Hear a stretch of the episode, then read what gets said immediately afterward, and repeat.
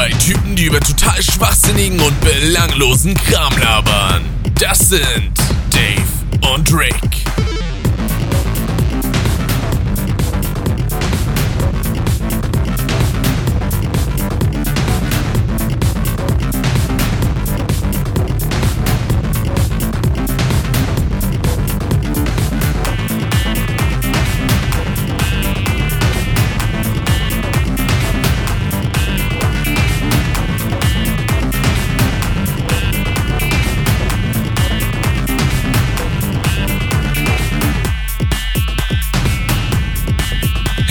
Willkommen, das ist Custom.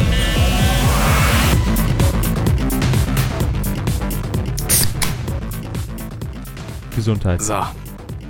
Dankeschön und damit herzlich willkommen zu einer weiteren wundervollen Folge von Custom, dem Podcast für alt und klein.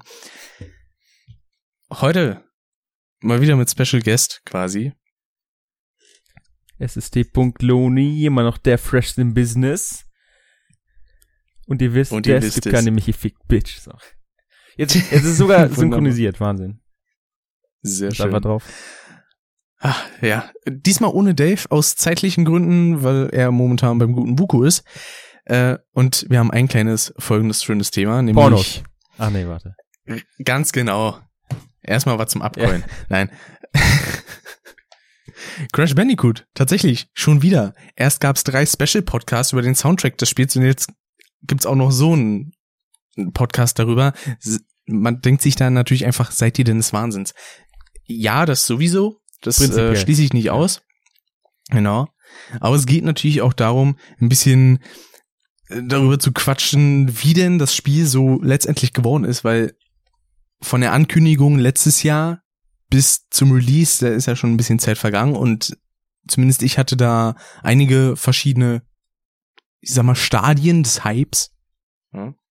Dort kann man ja eigentlich direkt anfangen. Wie war denn das bei dir? Also wie hast denn du das eigentlich mitbekommen, dass es angekündigt wurde? Hattest du da auch die E3-Präsentation Äh, da gesehen? E3, oder? ja. Ich glaube, ich habe es nicht live gesehen, aber am Tag danach hat man es natürlich mitbekommen. Hm. Äh, Im Speedrunning Discord, im Crash Bandicoot Speedrunning Discord. Sind natürlich alle ausgerastet. Und ich glaube, Ja. so habe ich es dann erst erstmal mitbekommen. Und du hast ja E3 live gesehen, ne? Oder gerestreamt sogar. Äh, genau, also beziehungsweise ich habe mir damals einen Restream angesehen letztes Jahr. Und ich war tatsächlich, als es da angekündigt wurde, gar nicht mal erfreut. Weil ich mir halt einfach nur dachte, so, ach du Scheiße, jetzt will Activision da echt was rausbringen. Und als dann gesagt wurde, ja, die ersten drei Teile nochmal Roundup, äh, vollkommen neu, dachte ich dann, an sich eine gute Sache, kann trotzdem scheiße werden. Es ist Activision. Und dann kam ja auch noch diese Ankündigung wegen Skylanders Imaginators, hieß das, glaube ich. Ja, irgendwie Wo sowas. Crash, genau, wo Crash ja auch als Figur mit drin ist und auch Cortex, Und der schon da diesen, und Spyro, echt? Ist der in Imaginators noch drin? Ja, ich glaube schon. Ja, stimmt. Ich hatte da mal irgendeine Sequenz gesehen, so eine Ja. Übergangssequenz Sieht, von Spyro sieht absolut hässlich und angsteinflößend aus. Das, der sieht einfach nur wahnsinnig aus irgendwie. Ja, der hat so einen, der hat so einen total irren Blick. Und da ist ja die Synchro, zumindest von Cortex, dieselbe wie im Remake. Was ich leider nicht gedacht hätte. Das fand ich ziemlich schade. Der gute Adolf Cortex. stimmt. Da gibt's ja bei dir so einen wunderschönen Part, wo du, glaube ich, Crash 2 angefangen hast, ne? Ja, Adolf schlägt Mit Adolf zurück, schlägt ja. zurück. Ja. Fand ich herrlich. Ja, und äh, wie gesagt, also bei der i3-Ankündigung, da war ich gar nicht mehr so begeistert davon. Dann, als im Januar müsste es gewesen sein, die ersten Bewegtbilder-Trailer kamen, das erste Bewegtmaterial, da dachte ich mir dann nur so, das ist, das sieht leider doch schon ziemlich geil aus, muss ich ja zugeben. Ja, vor allem das, was man so Und- gewohnt ist. Also wenn man so ein bisschen der, den Crash-Sachen folgt, es gibt ja auch viele äh, so, so Fan-Game-Trailer, die halt alle relativ scheiße aussehen. Und dann, wenn was um die Ecke Richtig. kommt, was relativ gut aussieht, dann ist, dann hat das umso mehr Wert. Hm. Und das war halt in dem Moment so. Richtig, das war halt so das erste Mal, dass man sich gedacht hat, Alter, Crash in fucking hübsch. Was ist denn da los? Das könnte was werden. Und ab da hatte ich schon, da war ich auf dem Hype-Train, da bin ich mit eingestiegen, gebe ich zu. Das hielt dann eigentlich sogar bis kurz vor Release, bis ich dann das Spiel letztendlich hatte. Ab da kam dann die Enttäuschung. Wenn man so die ersten Stunden würde ich da schon gar nicht sagen, wenn man die ersten Minuten gespielt hat. Ich habe mir natürlich zuerst beim Gameplay so gedacht, so ja, Steuerung ist ist anders, ist logisch, aber kann man sich dran gewöhnen. Letztendlich habe ich eigentlich den gesamten ersten Teil und so das erste Drittel des zweiten Teils gebraucht, um mich wirklich daran zu gewöhnen. Weil in diesem Spiel so viel Bullshit vor sich geht, das ist unglaublich. Oh, das fängt schon bei so Sachen wie Kollisionsboxen an. Ja, ich glaube, die größte Sache rein von der Crash-Mechanik her ist die Sprungmechanik. Wo man Ja. sich fragen muss, was man sich dabei gedacht hat. Selbst wenn man die Originale nie gespielt hat. Also selbst wenn man nur das Spiel an sich betrachtet. Wenn Mhm. du X drückst, erwartest du in einem Jump'n'Run, dass du springst. Richtig. Und zwar mit einem Sprung, der was bringt. Das ist nicht der Fall. Ich glaube, man kann keinen Sprung in diesem Spiel machen, wenn man einfach nur X drückt, einmal so kurz, zack.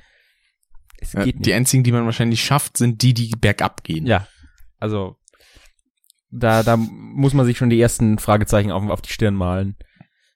Richtig. Und dazu kommt dann auch noch, dass durch so Sachen wie also normalerweise ist es so, wenn man bei beispielsweise Crash 2, dem Original, auf einer Metallkiste kurz X gedrückt gehalten hat, dann ist man halt hochgeflogen, aber trotzdem, auch wenn man es danach direkt losgelassen hat, wegen dem hohen Flug, äh, mit derselben Geschwindigkeit wieder runtergefallen. Im Remake ist es einfach so, sobald du X loslässt, fällst du schneller. Wo ich mir auch einfach nur denke, warum? Also, ich sehe da keinen Sinn drin. Natürlich, man kommt so schneller bergab, wenn man es irgendwie schnell bräuchte, theoretisch, aber es bringt einem rein Gameplay-technisch, wenn man es jetzt auf Casual bezieht, absolut nichts. Ja, es gibt keine Stellen im Spiel, wo man diese Mechanik wirklich braucht oder anwenden kann. Sinnvoll. Richtig. Und Dazu kommt dann auch noch, die Kollisionsboxen sind rund, ja, Ja. dank Unity. Ja. Das ist für mich persönlich aber keine Ausrede, dass Crash einfach super schnell irgendwo abrutscht. Da kann man die Hitboxen, weil, liebe Entwickler, falls ihr das noch nicht mitbekommen hat, habt, Hitboxen sind nicht an Modelle gebunden. Krass, ne? ja, das Wort, das Wort Box im Namen hat, also kann man, Nichts kann man irgendwie, kann man irgendwie anwenden. Es ist kein korrektes physikalisches Objekt. Ja. Zumindest nicht in diesem Spiel, denn da ist es rund. Das ist alles abgerundet. Ich glaube, Crash ist da quasi auch eine Pille. Wahrscheinlich. Also, dass, So dass Sachen, sowas wie Plattformen schön aussehen und so, ne? Und nicht wie Mhm. im Original, so, einfach so Ecke. Ne? Dass es ein bisschen schön aussieht, das ist okay. Die Genau. andere Sache ist, dass Hitboxen nicht schön auszusehen haben und sich daran nicht zu orientieren haben. Sondern hier stehst du, ein Pixel später, hier fällst du. Fertig. Na gut, also Pixel im 3D-Spiel, Richtig. aber ihr wisst, was ja gemeint ist. Also. Und das ist ein, das Das ist ein Problem. Genau, weil das, ich hab's schon in meiner Rage View erwähnt, aber wenn man im Original mit dem kleinen Pixel vom Schuh von Crash noch auf einer Plattform stehen konnte, das ging einwandfrei, ja. Deswegen ging auch so Sachen wie, ich sag mal jetzt äh, Road to Nowhere oder High Road relativ easy, zumindest für mich im Original. Und das ist da einfach nur Krebs, vor allen Dingen auch bei so Sachen wie dem Seil. Man steht auf diesem Seil, bewegt sich nicht, drückt einmal springen und rutscht trotzdem ab. Why? Oder D- auch, also was auch ist, wenn man auf dem Seil steht und auf dem D-Pad nach vorne drückt. Ja, Ja. und dann, man rutscht einfach runter. Richtig. Das Problem ist aber allgemein. Also das habe ich zum Beispiel auch bei Snowgo. Wenn ich da nämlich, das habe ich vor allen Dingen in der Zeit-Challenge gemerkt, auf diese drei Kisten zurennen möchte. Also die, die zuerst auf dem Eis liegt, dann die, die auf dem Kistenstapel, auf dem Metallkistenstapel ist und dann zu der dritten dahinter. Wenn ich nur das Digipad nach vorne drücke, dann komme ich da nicht gerade durch. Weil er sich da wahrscheinlich an der Kamera irgendwie orientiert. Was ich dann ein bisschen fragwürdig finde. Ja, genau. Das heißt aber auch, allein wenn du schon ähm, Insanity Beach spielst, wenn es dann zu dieser Weggabelung geht Mhm. Und du drückst nach vorne, es fühlt sich nicht an, als würdest du nach vorne laufen. Es fühlt sich an, als würde die, die Kamera, die, die irgendwie so, einen, so einen kleinen Winkel geben, der dich einfach nervt. Richtig, so einen leichten Drall nach links oder rechts. Ja gut, das, Das das, sind jetzt eher Kleinigkeiten. Ne? Wegen sowas sagt man nicht, Ja, scheiß. Spiel, 0 von 10, gib mir Schnaps. Ich weiß auch nicht, aber das, also, es hat natürlich auch, ähm, oder, oder der große Punkt bisher waren, glaube ich, Hitboxen und Sprungmechanik, wo man Mhm. einfach sich, also, äh, ich meine, Road to Nowhere zum Beispiel oder High Road wurden ja schon angesprochen. Und wer das im Original mal gespielt hat, weiß, wie so ein Level ordentlich zu funktionieren hat. Ja, der Sprung Richtig. von Plattform A nach Plattform B. Manchmal musst du X gedrückt halten, das sind dann die schweren Sprünge, wo man halt lernen muss, die, wie diese Mechanik funktioniert. Ansonsten, wenn man es nicht gedrückt hält, schafft man die meisten Sprünge ohne Probleme. Ja. In Centrilogy, wenn du nicht auf dem letzten Pixel der Schildkröte springst und X gedrückt hältst, dann schaffst du es nicht. Mhm. Und das ist ein Problem. Im Original, da war es ja teilweise sogar so, dass man in diese Gefahr geraten konnte, zu weit zu springen. Sowas gibt's bei der Insane Trilogy einfach nicht. Das einzige, was es gibt, ist, das hat mich auch schon so oft aufgeregt, wenn ich beispielsweise neben, links neben einer Metallkiste stehe und ich möchte auf diese Metallkiste Oh ja. rauf, dann darf ich X nicht gedrückt halten, weil er denn sonst einfach meint so, hm, also der will da doch bestimmt rüber. Okay, dann ignoriere ich einfach seinen Input, das er im Steuerkreuz oder beim Analogstick eingibt und gehe einfach weiter. Und fall in die Grube. Ja. Snowgo, ich hasse dich, ich rede mit dir. Ja, aber wenn man, wenn man nicht genug nach rechts und X gedrückt hält, dann springt er einfach gar nicht auf die Kiste. Also es sieht dann Mhm. praktisch meistens so aus, du brauchst fünf Versuche, bei den ersten zwei springst du auf der Stelle, bei den nächsten drei springst du drüber und irgendwann landest du mal auf der Kiste. So wie es Ja, eigentlich sein Irgendwann sollte. hat man dieses Feeling raus. Ja. Was eigentlich nicht, Das darf nicht sein, in, vor allem nicht in einem Plattformer, wo vor allem bei Crash 1, wo Springen 50% der Mechanik ausmachen. Dann kann es nicht sein, dass Ja. Springen scheiße ist. Also, äh, derb ausgedrückt, aber so ist es ja. ja, deswegen, das ist auch so die Sache, was viele nicht verstehen. Ja, du musst dich dran gewöhnen, du spielst einfach nur scheiße. Ja, halt's Maul, Alter, ganz ehrlich.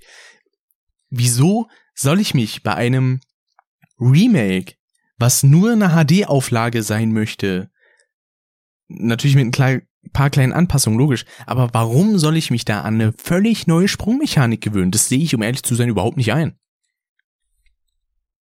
Das ist so eine Sache, da denke ich mir, nee. Ja, und außerdem, selbst wenn man die Originale nie gespielt hat, um darauf nochmal zurückzukommen, ähm, Hm. und man, ich, also, fangen wir anders an. Es gab ja einige, die das Spiel schon sehr viel früher bekommen haben. So ein paar Leute in den USA hatten es schon eine Woche früher oder so, haben es dann gestreamt, hat mal zugeschaut. Und Hm. wenn du bei den meisten zugesehen hast, dann hast du gemerkt, es lief, es lief so, mm, ne, so ein bisschen wackelig, Mechanik und so. Und dann kam es auf einmal zu, äh, welches Brückenlevel ist zuerst von den beiden? Ja, zuerst kommt Road to Nowhere. Road to Nowhere. Ja. Gut. Also spielen sie Road to Nowhere und auf einmal gehen sie Game Over. Und zwar für zwei Stunden hintereinander. Und Mhm. das weiß ich nicht, ob das für einen Casual-Spieler, wo ich jetzt mal ausgehe, die haben vielleicht mal Crash 1 mitgespielt, da waren sie fünf und inzwischen alles wieder vergessen. Also kann man nicht sagen, ja, äh, die sind noch an die, an die alten Teile gewöhnt, die müssen sich einfach umgewöhnen. Nein, die sind Ja. einfach neu reingekommen und das Spiel ist zu schwer, aber aus den falschen Gründen. Nicht, weil das Spiel wirklich zu schwer ist, sondern weil die Mechanik es einem unnötig erschwert. Und das Richtig. ist ein Problem. Es ist so eine Sache, ein Schwierigkeitsgrad soll nicht daraus bestehen, Das Spiel zu besiegen. dass Sachen, genau, sondern es soll halt einfach daraus bestehen aus beispielsweise, was bei Stormy Ascent zum Beispiel der Fall ist, intelligentes Plattforming. Das funktioniert tatsächlich. Dadurch kann man Schwierigkeit erzeugen. Denn an sich, wenn man zum Beispiel jetzt bei Stormy Ascent einfach reinkommt, dann wirkt das stellenweise im ersten Moment einfach wirr. Aber man sieht, dass Naughty Dog daran gearbeitet hat, ganz einfach, weil es trotzdem funktioniert. Es wirkt chaotisch, aber es geht. Genau, also man muss die Struktur erkennen, dann gibt's hier und da mal, sagt man, oh, was, wie geht denn der Zyklus, muss ich gucken, dann muss ich lernen. Vielleicht versage ich beim ersten fünfmal, beim, beim sechsten Mal sehe ich's und dann komme ich weiter. Das ist Schwierigkeit, die ich durch Lernen überwinden kann, einfach dadurch, dass ich aufmerksam spiele. Das ist bei Genau. gescheiterter Sprungmechanik einfach nicht der Fall. Mhm. Das kann ich nicht weglernen. Das ist einfach nicht gut. No. Da muss man halt quasi lernen, das Spiel auszutricksen. Denn wenn ich auch bei Crash 2 bei manchen läppischen Sprüngen, die ich ganz normal schaffen konnte im Original, einen Rutschsprung brauche, dann läuft definitiv was schief. Das auf jeden Fall. Oder wenn ich da sogar einen Glitch High Jump brauche, beziehungsweise Intended High, keine Ahnung, wie man das jetzt so bei ich der ich glaube einfach nur noch High Jump nenne ich es inzwischen. Ja, ich glaube, das ist auch besser. Sonst bringt man sich da selber ganz durcheinander. Ja, also ich glaube, das war alles, was man so zu Crash 1 grob sagen kann. Ja. Ähm, immerhin ist die Grafik schön. Also das ist ja auch was. Ah. Das Intro tatsächlich, muss ich sagen, fand ich jetzt äh, vom Englischen her bezogen ziemlich cool. Ich mag diesen neuen Artstyle, grafisch sehr hübsch, hat halt einen sehr Cartoon, cartoonigen Stil, genau mit N. Logisch.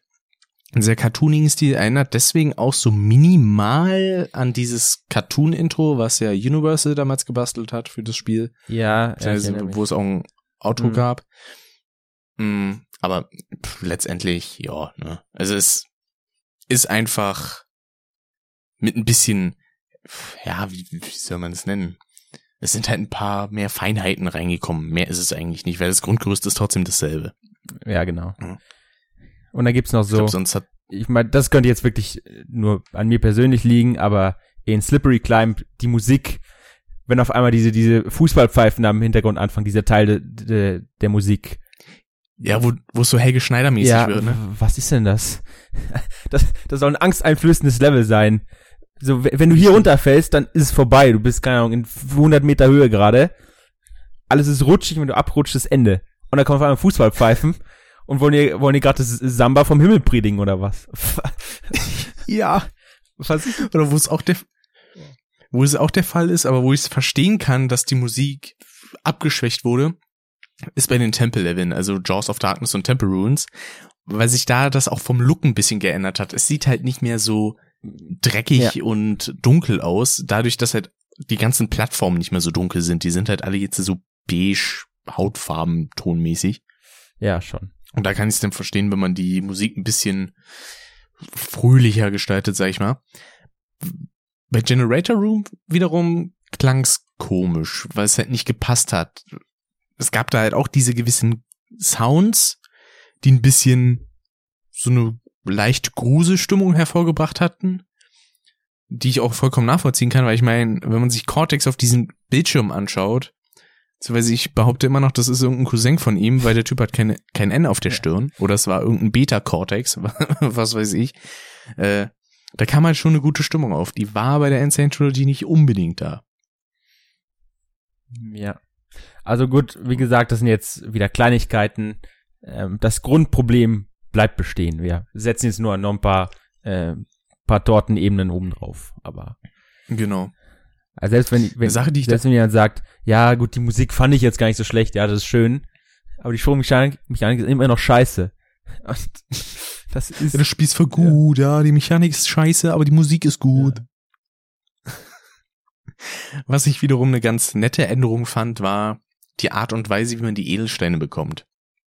Weil man jetzt auch wirklich so eine Abstufung hat zwischen einem normalen weißen Edelstein Ja. oder durchsichtig oder wie Ja. auch immer und einem bunten Edelstein, dass man bei den normalen Edelsteinen sagt, okay, dann macht man es wie bei Crash 2 und 3. Man kann sterben, so oft man Bock hat, außer man geht natürlich Game Over Klar. und man kriegt halt den Edelstein, sobald man alle Kisten Genau. hat. Und dass man dann bei den farbigen Edelsteinen sagt, okay, wir haben da jetzt ja noch nicht wie in Crash 2 und 3 irgendwelche extra Routen oder so, die besonders hart sind, sondern dann geben wir euch einfach diese Challenge aus dem Original wieder, die jeder Edelstein hatte. Ja. Das ist so eine Sache, die finde ich okay. Und ich würde mir diesen Spruch, der da auf Englisch steht, auch auf jeden Fall auf den Grabstein schreiben lassen, ne? Nearly perfect, but you died. ja, genau. Das ist sehr gut. Also, ich glaube, das ist jetzt natürlich spekuliert und ein bisschen lustig aufgemacht, aber ich glaube, als, also falls jemand das Spiel mal getestet hat, dann ist es so gewesen, hat jemand durchgespielt, versucht alle Edelsteine zu holen und hat gesagt, Leute, also Edelsteine nicht sterben, ähm, mit der Mechanik und den Hitboxen ist vielleicht nicht so gut. Wollen wir das nicht ganz rausnehmen? Haben gesagt, nee, die farbigen lassen wir drin, aber die anderen nicht. So, also die Motivation war die falsche, aber das Ergebnis war sinnvoll. Das ist Ja. meine Theorie dazu. Das äh, sehe ich ganz genauso, weil es ist irgendwie komisch, wenn man einfach so aus dem heiteren Himmel einen farbigen Edelstein bekommt. Also quasi was Besonderes für die gleiche Leistung. Ja. Auch wenn es teilweise in Leveln platziert ist, äh, wo man jetzt so schon allein vom Levelaufbau eine höhere Herausforderung Ja. hat. Naja, wobei Sunset Vista war schon fieseres Arschloch als The Lost City und trotzdem gab es da den roten Edel, äh, den grünen Edelstein. Aber wieder eine andere Geschichte. Was denn, den Äh, Green dann Edelstein gibt's doch nicht in Sunset Vista. Nee, den gibt's in The High, äh, The High Road, genau. Alter, komplett durcheinander heute. Den gibt's in The Lost Ja, City. genau. Ich dachte gerade, du hättest gesagt, in Sunset Vista gab's einen grünen Edelstein. Habe ich das gesagt? dachte, ich will ich nochmal raushören, Ja. dann letztendlich beim Schnitt. rausgeschnitten. Genau. Und dann können wir eigentlich zu Teil 2 kommen, ne? Ja. Würde ich sagen. Teil 2, ähm, Crash Bandicoot Entranced. Ah, warte. Ist auch von Vicarious Visions, muss man äh, Richtig. Hat aber funktioniert. Einigermaßen. deutlich besser, ja. Das Ja. auf jeden Fall. Ja, du hast die Ehre. Äh, ich finde allein schon die Intro-Sequenz mal wieder sehr cool, weil die, ja, ich sag mal, ein wenig cineastischer aufgebaut ist. Zumindest diese Transition von Cortex fällt in den, was ist denn das eigentlich? Einfach nur irgendeine Ja, Höhle. glaube Cortex, Cortex fällt in die Höhle, findet den Kristall und denn dieser Schnitt zur Raumstation, den finde ich sehr, sehr cool mit diesem schönen Wumms noch drinne. Und da ist sogar ein kleines Easter Egg drinne, denn da ist die Foto vom Naughty Dog Logo im, in so einem Asteroiden, Mhm.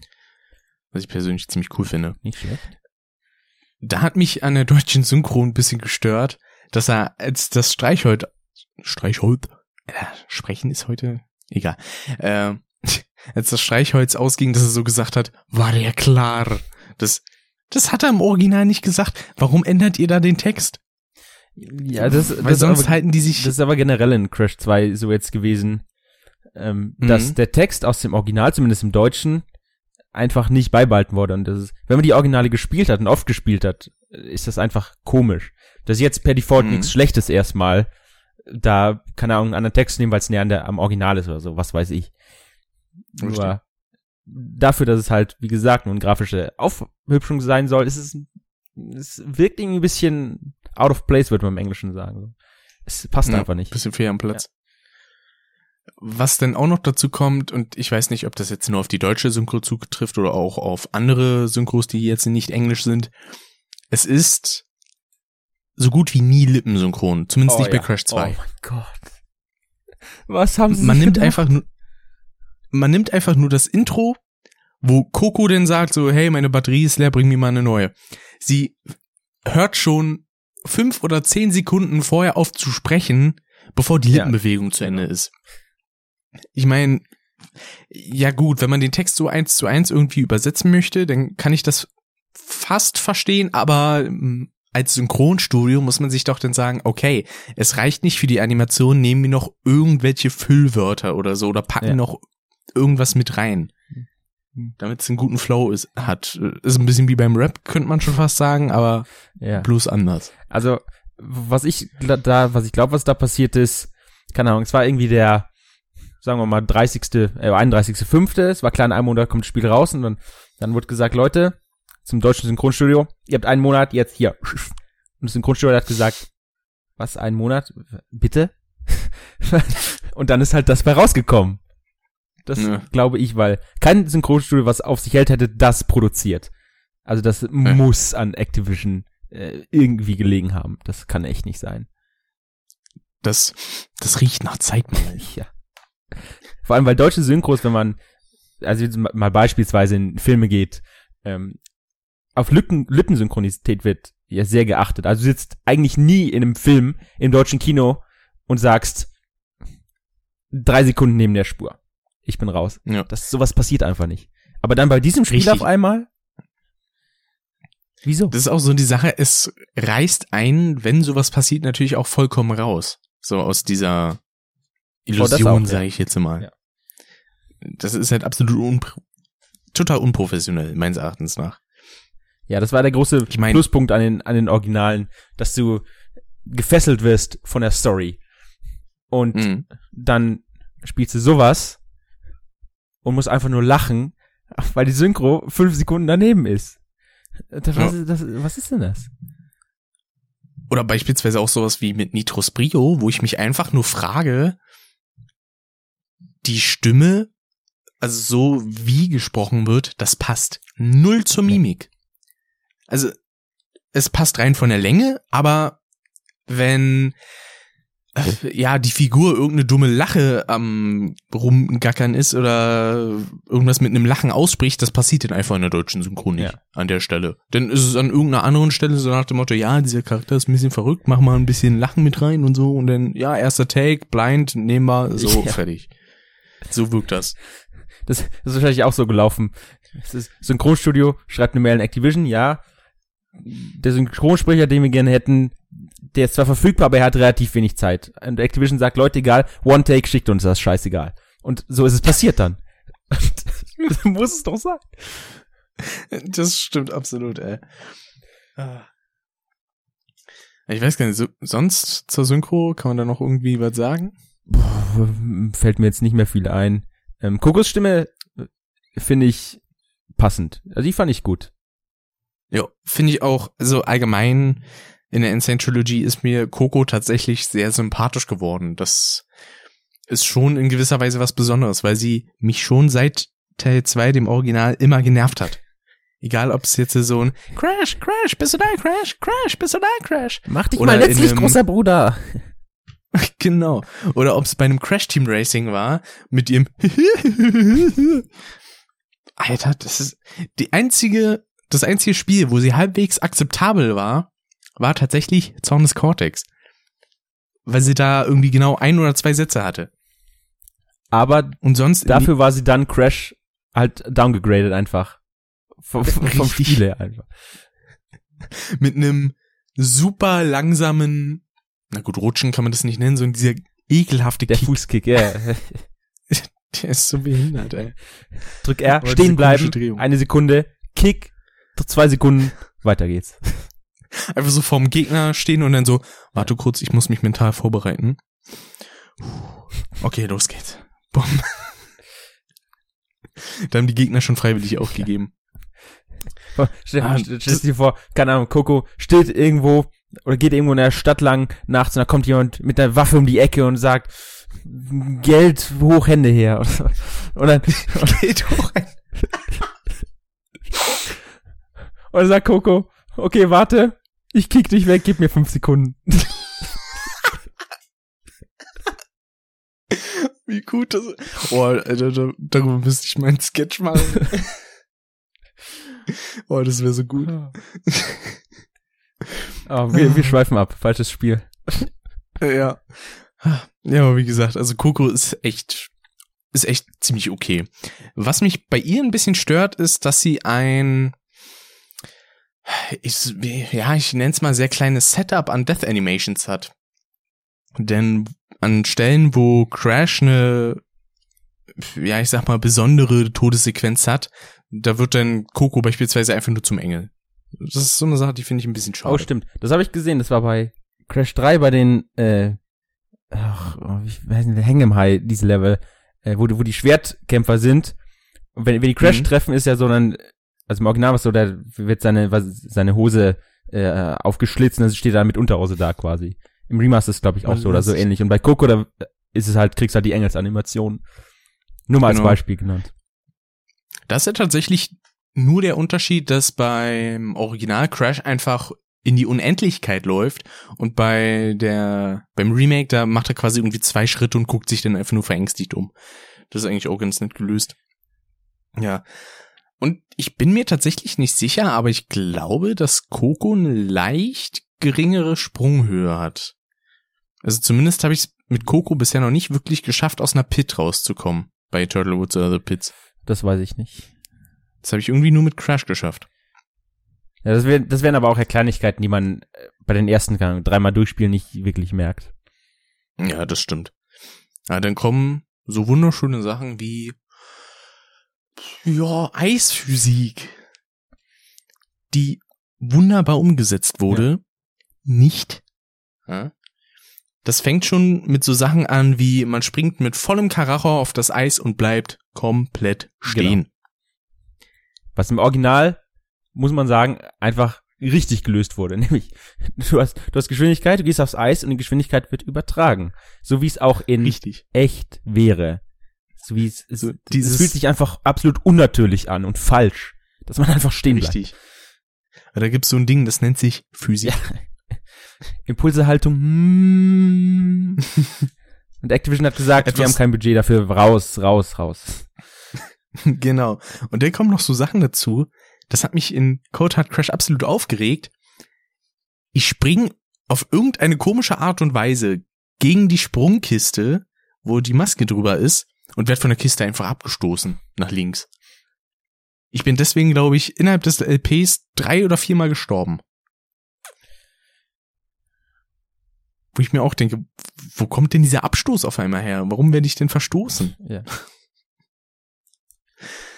Die Rutschmechanik auf dem Eis ist fragwürdig, aber irgendwie noch akzeptabel. Finde ich zumindest. Ja, aber das, das kann man sehen, wie man will. Und vor allem, wenn man, wenn man das Original gespielt hat, dann, ähm, ja, es ist, es ist ein, es fühlt sich irgendwie anders an. Ich kann es nicht, ich kann es nicht wirklich beschreiben. Es ist, also, es gibt, ah, wie, wie war das? Es gibt eine ganz komische Sache, wenn du irgendwie gerade rückwärts auf dem Eis slidest und dann und dann nach vorne springen willst, dann springst du aber weiter nach hinten und dann kannst du in ein Loch fallen oder so. Irgendwie sowas. Das ist mir ab und zu Wow. meinem Let's Play passiert, wo man sich fragen muss, was, was zum Fick ist das denn? Abgesehen davon, dass Inputs gefressen werden, aber das ist ja generell bei diesem Spiel so. Oder wo man nochmal zu Crash 1 zurückkommen Ja. kann. An manchen Stellen einfach mal komplett FPS gefressen werden, beispielsweise bei Boulder Dash, wenn man den Edelsteinweg geht. Ja. Man geht auf diesen Edelstein und hat dann smoothe 10 bis 15 Ja, FPS. Mm, köstlich.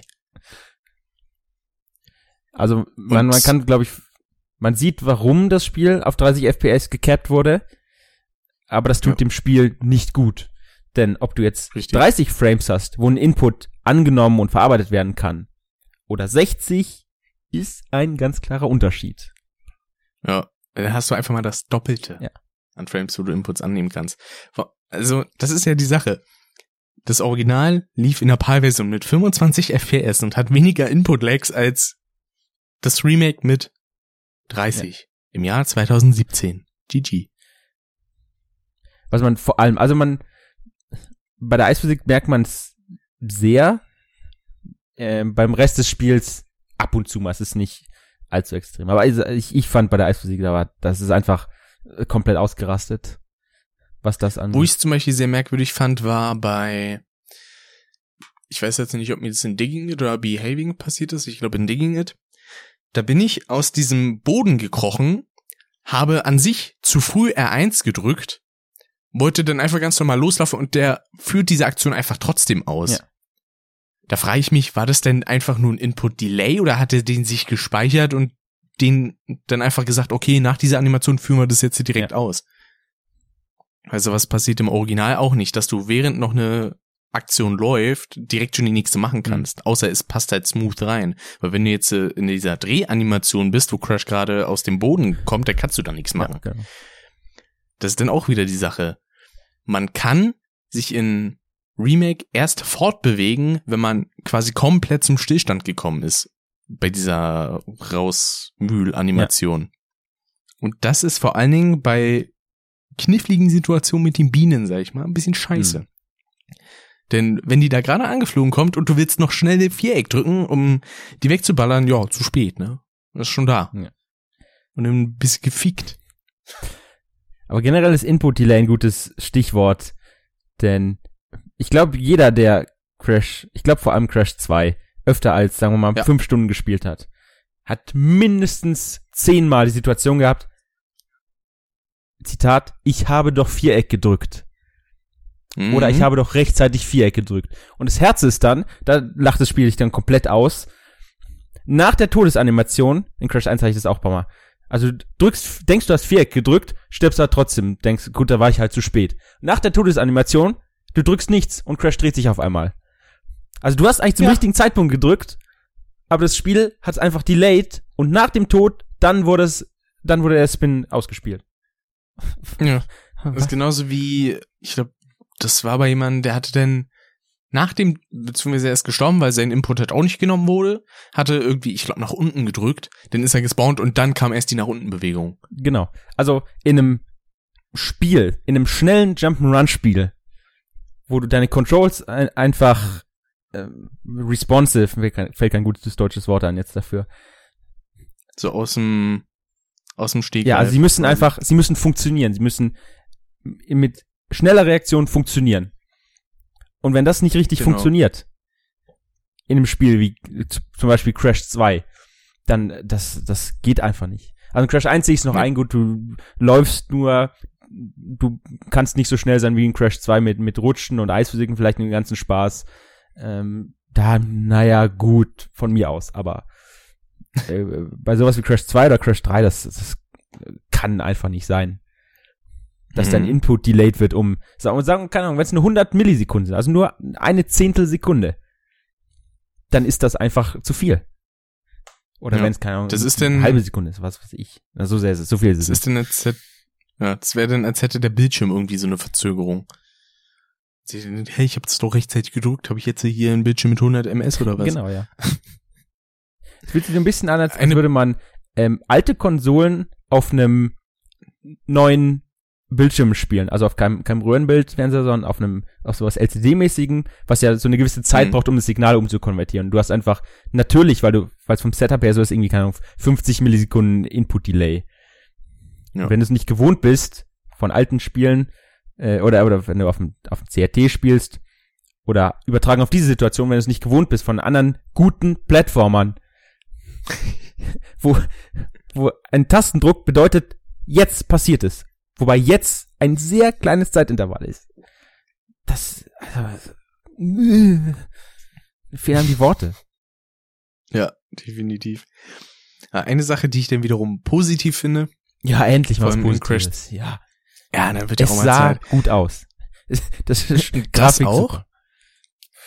Und ich finde ähm, bei den Verfolgerleveln ziemlich cool, dass die Kugel wirklich alles mitnimmt. Und nicht irgendwie so Faxen macht wie im Original und dauernd dauernd rumhüpft. Und Ja, damit dann quasi die Kisten überspringt. ja, das stimmt. Wobei am Ende von Crash Dash, Von Crash Crash, Crash? Crash, Oder meinst du jetzt das erste nee, ich meine das erste, da wurde drei Elektrozäune und dahinter sind die Kisten. Ja. Und das ist ja eigentlich im Original oder generell beim Level so gedacht. Ähm, gut, die- diese, diese Kisten sind dahinter und du musst die noch mitnehmen. Und beim ersten Mal kriegst du vielleicht nicht, Genau. dann lernst du dazu, und beim zweiten Mal holst du dann. So als, so als kleine Challenge, als, als was, wo man einen Lerneffekt hat. ja, stimmt. Und ich meine, es ist jetzt, ist es nicht negativ, dass es im neuen Teil komplett rausgefallen ist. Du hast als Spieler keinen Nachteil. Es nimmt nur Mhm. die Idee des, dieser Stelle des Levels einfach weg. So, da wurde, wurde eine Challenge natürlich. ausgedacht und dann, ja, wir machen die Mechanik vom, vom Stein anders, dann ist die Challenge halt weg. Keiner wird sich darüber beschweren, außer Leute, die halt auf sowas achten, so wie wir. Ja. Ich meine, für sowas wie die Relikte ist das ziemlich praktisch, weil man sich dann einfach denkt, oh, eine 3-Sekunden-Kiste, die kann ich da liegen lassen, Ja, das- dann überrollt ja. die Kiste die und dann krieg ich die drei Sekunden. Geil. Krieg ich Platin for free. Nice. Genau, aber das war im Original auch so. Also in Crash, Crash 3 vor allem. Ähm, Ja. Dass zum Beispiel der Dino die Zeitkisten mitnehmen konnte. Beziehungsweise alle Kisten Richtig. außer dem Checkpoint, sowas glaube ich. Mm, genau. Ja, Checkpoints kann man nicht zwischen, aber sogar die, genau, sogar die fliegende Kiste bei Dynamite konnte der nur mitnehmen. Und ich glaube, die einzigen Kisten, die bei den Crash 2 Verfolgerlevel nicht mitgenommen werden, sind äh, die am Ende von Crash Crush, also vom zweiten Warp Room. Weil die halt einfach zu weit auseinander Ja. sind. Das finde ich auch okay und das eine davon ist ja auch eine Stahlkiste. Da soll man ja ein bisschen Herausforderung haben, ganz einfach aus dem Grund, weil man da mit Speedfeldern zugeballert wird. Genau, man kriegt einen ordentlichen Ich glaub, Vorsprung und dann kommen diese vier Richtig. Kisten und dann macht man die halt kaputt. Genau. Und wer zu dumm ist, der wird halt überrollt. Ja. Ah, Da kommen noch so Kleinigkeiten dazu, wie bei Unbearable, wo die Animation von dem Bär einfach komisch aussieht, wenn er da in die Schlucht fällt. Also der fällt da noch nicht mal rein. Das sieht einfach aus, als würde der da reinlaufen. So nach dem Motto, ah, okay, ich gehe da jetzt mal runter. Im Original hat er sich noch so schön gewundert und hat verdutzt geguckt. Das mochte ich sehr. Auch generell die Bärenlevel kann man auch argumentieren, ob das nicht vielleicht eine Gewöhnungssache ist, weil da kommt man relativ schnell rein, Mhm. aber die, die Dash-Mechanik oder das, die, die Verkettung von Dash und, und Springen ähm, Mhm. fühlt sich einfach anders an. Es fühlt sich, ich weiß nicht, es fühlt sich nicht falsch an, aber die, keine Ahnung, vielleicht die, die Distanz anders, die man damit kriegt oder so. Aber das Movement, was man im Original macht, das funktioniert auf einmal nicht mehr, weil man, hier geht man zu weit, da, keine Ahnung, passt der Winkel nicht, keine, also irgendwie sowas. Es fühlt sich sehr danach an, als wird man beim Sprung ein bisschen gebremst, was halt an sich auch keinen Sinn ergibt. ja, also ich könnte es nicht beschreiben, da muss man wirklich die Originale oft genug gespielt haben und dann das, um so persönlich den Vergleich zu haben. Ich könnte es nicht in, in Worte fassen. Vor allem die Stelle nach dem letzten Checkpoint bei Barrett, wo ja auch die ganzen Nitro-Kisten Ja. sind. Und da sind ja zwei so eine Eisbärfiguren, die Genau, da auf dem ja. Boden liegen. Und im Original, da hattest du noch, ich sag mal, es war noch relativ gemächtig. Da könntest du ganz gemütlich, sag ich jetzt mal, drüber springen. Natürlich auch ein bisschen Tempo. Aber im Remake ist es so, du musst einfach dreimal hintereinander schnell X drücken, sonst kommst du da nicht rüber.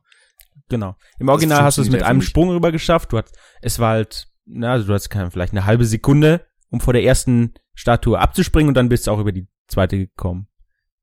Genau, das hat auch Ja. funktioniert. Also meinst du, warte, meinst du jetzt die, die beiden, die auf dem Boden liegen? Oder die drei Genau. dahinter, wo dann die drei Kisten kommen? Die, die stehenden. Die, die auf dem Boden Genau. liegen. Ja, im Original, ein Sprung, du kommst rüber und dann im Remake auf einmal nicht mehr. Mhm. Also, ich weiß auch nicht. Und dann, wenn wir schon bei Bärenlevel sind, dann können wir auch zu Level 26? Ne? Ja. 27 ist Totally Totally Bären. Fly, 26 ist Totally Bear, ja. Können wir auch zu dieser einen Stelle mit den vier Kisten über dem Wasser kommen. Mhm.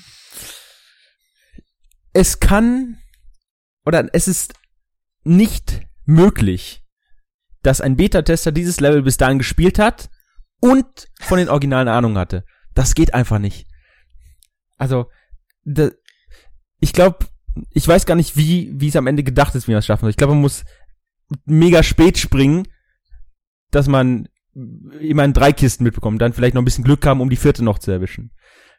Dieses Timing ist Ja, tatsächlich ziemlich ganz- abartig, weil man wirklich abspringen muss, wenn man eigentlich schon überm Wasser ist. Also man muss sich wirklich zwingen, wirklich spät abzuspringen, weil die Kisten einfach zu niedrig gesetzt wurden. Im Ja. Vergleich zum Original. Weißt, die Stelle ist äh, äh, einfach so gedacht, du gehst dahin, siehst, oh, es sind vier Kisten, dann dash ich und springe ich einfach. Das sollte keine Herausforderung sein, die, also soll eine Herausforderung sein, aber es soll keine Herausforderung sein, die einen zehn Versuche kostet. Das ist Genau. nichts Besonderes. Im Original funktioniert das super. Und dann auf einmal, du gehst dahin, dash, springst und auf einmal springst du über die Kisten. Oder über zwei davon. Mhm. Und Richtig. fragst dich, was ist jetzt passiert? Ich, ha- Was? ich habe auch das Gefühl, dass die Kisten viel dichter aneinander dran sind. Also ich hatte Ja. da das Gefühl, dass die kaum Abstand zwischen sich haben, während, keine Ahnung, noch so eine Crash-Breite, sage ich mal, im Original dazwischen Ja. war zwischen den Kisten. Und ich glaube, die haben da auch eine Eisstelle weggenommen, ne? Wo man hinter die, hinter diesen kleinen Eisbär springen muss. Mm, mit dieser einen Stelle da.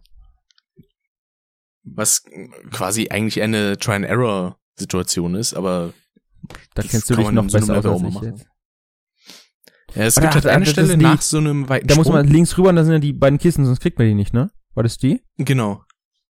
Da war Richtig. Eis Da war vorher. im Original eine Eisstelle, genau, Ja. und die, Ja, genau, stimmt. das Eis ist im Remake einfach nicht mehr da. Ja, da haben sie wahrscheinlich gesagt, oder hat es vielleicht, oder anscheinend hat das mal jemand getestet und gesagt, äh, die Eisfläche, also mit unserer Eisphysik, äh, das, die Stelle funktioniert gar nicht. Und da gab es Ja. zwei Möglichkeiten. Entweder, die bei Activision haben gesagt, okay, äh, die Eisphysik müssen wir überarbeiten, das kann ja so nicht sein. Oder sie sagen, ja, dann mach die Eisfläche doch weg. Und dann haben sie das gemacht. Und Apropos Faulheit, da kann man auch noch eine schöne Sache erwähnen, ne? Crash 1, wenn man Kisten vergessen hat. ja, Also, ich weiß nicht, worauf du gerade hinaus willst. auf die Faulheit, äh, Ach doch, einen, ja. ja, ich weiß. Hm. einen Code zu programmieren, beziehungsweise einfach nur einen simplen Befehl ja, einzugeben. eine Zeile, die man bräuchte. Ja, der den Unterschied zwischen Kiste und Kisten äh. Quasi. Du hast eins äh, Kiste, Klammer auf, N, Klammer zu, vergessen. Genau. Hm, Es wäre eine Abfrage gewesen. Was ist die Zahl der Kisten? Ist es kleiner gleich eins? Dann lässt es n weg. Ist es größer eins? Dann tut es n hin. Richtig. Gut. If Das, ja, also gut, das sind jetzt natürlich Elite-Probleme, aber das ist, da kann man sich auch mal drüber lustig machen. richtig, äh, finde ich auch. Und Was ich Ja. aber cool finde dann wiederum ist, mh, dass die Hitboxen von Crash und Polar, also die scheinen ein bisschen breiter zu sein. Denn ich habe das Gefühl, dass Kisten schneller kaputt gehen, wenn man seitlich an denen vorbeirennt. Das ist mir schon bei Teil 1 aufgefallen und dann auch bei Teil 3 noch. ja, aber also vor allem, ich glaube, vor allem merkt man es bei Totally Bear wieder, wo ja, oder auch bei ach, Level 13 Bear, Bear Down müsste es sein, oder? Mm, mm, Ja. ja. Also bei Barrett, finde ich, merkt man es auch schon am Ende mit den drei Kisten. Das auch, aber ich meinte jetzt diese vier Kisten, wo, weißt du, diese zwei unten, zwei oben, diese, dieser Viererblock, der da steht. Und Mhm. im Original war es teilweise relativ schwer, alle vier zu kriegen. Das ist entweder die linken zwei oder die rechten zwei. Oder vielleicht auch nur eine Genau. davon, was, naja, andere Geschichte. Und das war im Remake sehr einfach. Das, also es ist eigentlich nicht möglich, nicht alle vier zu bekommen. Richtig. Was tatsächlich mal was Positives ist. Vier, vier. Kisten zu zerstören sollten keine Challenge sein, sodass du pixelperfekt die Mitte von den vier Kisten treffen musst. Genauso wie ich auch sehr interessant finde, dass ja es quasi so anschließende Todesanimationen gibt. Heißt, wenn man vom Bär fällt und dann ins Wasser, dass man dann die Wassertodesanimation hat und nicht einfach im Wasser stecken bleibt, wie im Original. Ja. Das sind so Kleinigkeiten, das hat vielleicht nicht funktioniert, technisch damals auf der PS1. Das kann ich vollkommen nachvollziehen, aber ich finde es eine nette Kleinigkeit, dass das so dazu noch gerechnet wurde, genauso wie bei Hawkeye oder Wallhawk, wenn man da irgendwo drüber fliegt und fällt dann irgendwo runter, statt dann einfach in der Luft zu liegen. Ja. Ja, das, das Das ist eine nette Kleinigkeit. Ähm, um, wenn wir schon bei den Bär-Leveln sind, um noch auf Hitboxen zurückzukommen, ähm, da habe ich einige lustige Clips gesehen, wo, ähm, wo jemand versucht, über so ein, keine Ahnung, über so ein, so ein Wasserbecken zu springen, landet aber genau auf dem Rand und schwebt dann da. So unendlich. Es passiert nichts mehr. Er schwebt einfach nur. Ich glaube, das habe ich auch gesehen. Ja, also, da sind wir wieder, ne? Hitboxen sollten scharfe Kanten haben. So. Hier funktioniert's hier nicht mehr. Ende. Ich glaube, die sollte man bei der Insane Trilogy einfach in Smashcasts umbenennen. Wer den Insider jetzt kapiert hat, Glückwunsch, ihr kriegt einen Keks. Und einmal Applaus. Für Sehr. Das ist, ja. Ähm, irgendwas anderes hatte ich gerade noch im Kopf. ja, ich auch. Ich weiß aber nicht mehr was. Luft wahrscheinlich. Mhm. Momentan. Gehirnmasse. Das auch. Ach nee, warte, heute ist Mhm. Freitag. Nee, heute nicht. Nee. Dann kommt noch eine Sache, die sowohl in Crash 1 als auch in Crash 2 vorhanden ist, und zwar ein teils verbackter Game Over Screen.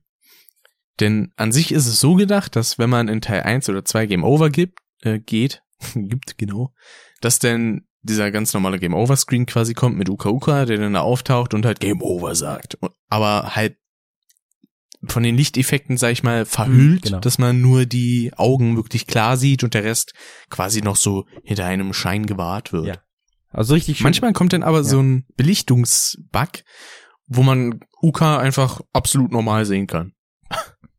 Genau, wenn man das das erste Mal hat, denkt man sich, also irgendwas war jetzt komisch. Man kann nicht sagen, was, aber hm, äh, was war das denn jetzt? Und nach ein paar Mal merkt man, oder wenn man die andere, die richtige Game Over Animation wie hat, merkt man, das ist ja viel dunkler. Was war denn das Ja. vorhin? Ich hatte mich nämlich damals sehr gewundert, als ich das erste Mal Game Over gegangen bin und dann gesehen habe, hä, warum ist denn das so dunkel? Das, was ich bisher gesehen habe, das war doch immer voll hell. Aber das war halt der Game Over aus Teil 3, wo man Uka ja an sich schon kennt. Da gibt's dann natürlich Sinn, dass man ihn richtig sehen kann. Allerdings in einem Spiel, in dem er noch nicht aufgetaucht ist, weil er an sich noch gar nicht aus seinem Knast befreit Ja. wurde. Hm, er ist ja ein bisschen doof, wenn er einfach so vollkommen belichtet auftaucht. Ich dachte vor allem zuerst, dass das, wo man ihn richtig sieht, das Richtige wäre und das andere das Verbackte, weil es für mich so komisch aussah mit seinen Barthaaren da, weil die irgendwie ein bisschen komisch gespraddelt haben, aber Mhm. das ist wahrscheinlich nur Kantenflimmern. Aber es hat natürlich die atmosphärische Belichtung. Ja. Und ich glaube, bei Crash 2 fällt dieser Bug vor allen Dingen in Road to Ruin Genau. auf. Also was bei mir zumindest, ja, Road to Ruin. Ja, bei mir auch und bei anderen, wo ich es geschaut habe. Denen ist es tatsächlich gar nicht aufgefallen. Also die Leute, die es casual spielen, denen fällt es nicht unbedingt auf tatsächlich, Ja. dass der Game Over Screen anders aussieht. So wie ich. Hallo. Du fällst auch nicht auf. Danke. Ja, aber, also was man auch noch sagen muss, natürlich, alles, was wir über die Sprungmechanik in Crash 1 gesagt haben, gilt natürlich immer noch für Crash 2 und wahrscheinlich auch Crash 3, nehme ich mal an. Dass das Antippen von X, äh, ja eigentlich schon ironisch ist, dass es überhaupt existiert. Da muss ich kurz, ich hoffe, ich finde das gerade. Es gab nämlich ein Interview von Vicarious Visions mit irgendeinem, irgendeiner Redaktion, glaube ich. Und da kam ein wundervoller Satz, den ich auch als Tweet mal rausgehauen habe. Ich muss nur warten, bis sich Chrome irgendwann mal öffnet. Da ging es auch um die Sprungmechanik. Das fand ich sehr amüsant. Worauf ich dann auch geschrieben habe, so, ha, äh, guter Scherz. Sehr gut. Äh, da, jetzt muss ich noch mal gucken, wo das war. Man könnte noch was über die Bosskämpfe in der Zwischenzeit sagen. Weil ich glaube, darüber haben wir tatsächlich noch gar nicht geredet. ja, An Crash 1 beispielsweise, Papu, der hat halt die Lebensleiste von der japanischen Version. ja, gut, das sind halt so Kleinigkeiten, so. Ja. Ich meine, da wird sich niemand drüber aufregen und die meisten werden es gar nicht merken, außer so Leute wie du halt, oder so wie ich. Es gibt eine Sache, über die kann man sich schon aufregen. Ich sag nur Engine, ne? Ja, okay, gut. Das, ähm, also im oder wer den Kampf mal gespielt hat, egal im Original oder im, im Remaster, wenn wir jetzt die erste Phase nehmen, dann klappt er also quasi die Arme von einem Roboter auf und und schießt dann mit Lasern raus. Man muss sie mit den Wumpas abwerfen. So. Genau. Und dann klappt sich dieses Ding auf, so so wie wie, Ahnung, wie so ein wie so ein Blütenblatt oder so was ist ich, so, so vier Blätter, vier Teile, die glühen, den Großteil dessen ausmachen, was man sieht von diesem Arm, aber sie zählen nicht, wenn man sie trifft. Mhm. Wohingegen im Original ist nicht so wahr. Das ist so, hey, es blinkt und leuchtet, nachdem es sich aufgemacht hat. Hm, vielleicht sollte ich es versuchen, mit meinen Wumpas zu treffen. Ach, es funktioniert. Also wie man in einem Remaster so hart an der Idee eines Bosskampfes vorbeischrammen kann, Ja. ist mir ein Rätsel. Und noch ekelhafter als die Arme finde ich die Schultern. Weil die waren schon im Original Ja. nicht unbedingt so super leicht zu treffen, Ja. aber das ist im Remake einfach nur eine Farce. Ja, wobei das, ich glaube, das liegt nicht an den Hitboxen, sondern eher daran, dass die Wumper länger fliegt und man irgendwie, wenn man wirft, sagen muss, hier wird Engines Schulter in einer halben Sekunde sein, hier muss ich jetzt werfen. Ja. Und im Original, wenn die Wumper geworfen hast, war es Treffer. Richtig, da kam die einfach direkt aus Crash rausgeflogen. So, hier habe ich den Satz. Äh, ich lese jetzt einfach mal auf Englisch vor. Ich glaube, die meisten werden es wahrscheinlich auch so verstehen. The reason for that is because we want the best experience for all players and Crash's handling falls into this category. Und jetzt äh, die, die, die Worte, die ich markiert habe. We spent a lot of time studying the three titles. Das ist so gelogen. Ja. Aber sowas von, ey. And chose the handling Ja. from Crash Bandicoot 3 Warped as our trilogy's starting point. It represented the most improved and modern approach as it gives players the most control. Ja, genau. Ich meine, andererseits, was hätten sie sagen sollen? Ja, Leute, die Sprungmechanik, pff, mm, wackelig. In so einem offiziellen Presseinterview. Spiel kommt nächste Woche raus. Sprungphysik, ah, weiß nicht. Also ich würde es nicht kaufen. Ich musste mich tatsächlich auch schon als Kind und ich glaube, na gut, mittlerweile geht es eigentlich, musste ich mich zu Beginn immer an die Sprungphysik von Crash 3 ein bisschen gewöhnen, weil da, ja, ich sag mal, da ist ein bisschen mehr Gewicht drinne. Wenn man jetzt zum Beispiel schon sowas hat wie die Trampolinkisten, wenn man darauf springt, früher als Kind, nach dem ersten Sprung bin ich da immer runtergehüpft, weil ich da mit zu viel Schwung raufgegangen bin. Das war halt in Crash 1 und 2 noch nicht so. Da war das ein bisschen statischer. Aber von Ja. diesem Gewicht merke ich in den Remakes nichts. Also so überhaupt nicht. Also das Einzige, was ich mir vorstellen könnte, wie das gemeint ist, dieser eine Satz, ist, dass sie sich mit der, mit der Rekonstruktion der Level, was so, keine Ahnung, ähm, Box, Gegner, Fallenposition und so weiter angeht, dass sie das relativ gut studiert haben, weil bis auf so ein paar Kleinigkeiten, zum Beispiel diese vier Kisten über dem Wasser in, äh, in Totally Bear, oder hier und da ist meine Kiste anders platziert, weil warum auch immer, was weiß ich. Abgesehen davon ist es ja relativ gut konst- rekonstruiert, rein geometrisch. Ja. Auch, ähm, wenn man im Hinterkopf behält, dass sie ja von den Originalen überhaupt keine, äh, überhaupt keinen Code oder irgendwas ähnliches hatten. Sie hatten ja nur das Spiel und mussten es halt aus, aus dem Spiel und der Grafik irgendwie halbwegs rekonstruieren. Und dafür, da, also da haben sie, einen, finde ich, einen relativ guten Job gemacht.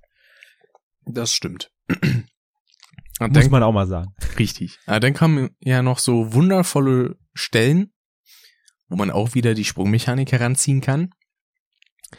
Wie beispielsweise entweder so eine Kleinigkeit jetzt wie in äh, Digging It, wo man kaum an die Metallplattform rankommt oben, bei diesen zwei Kistenstapeln mit den TNTs dazwischen.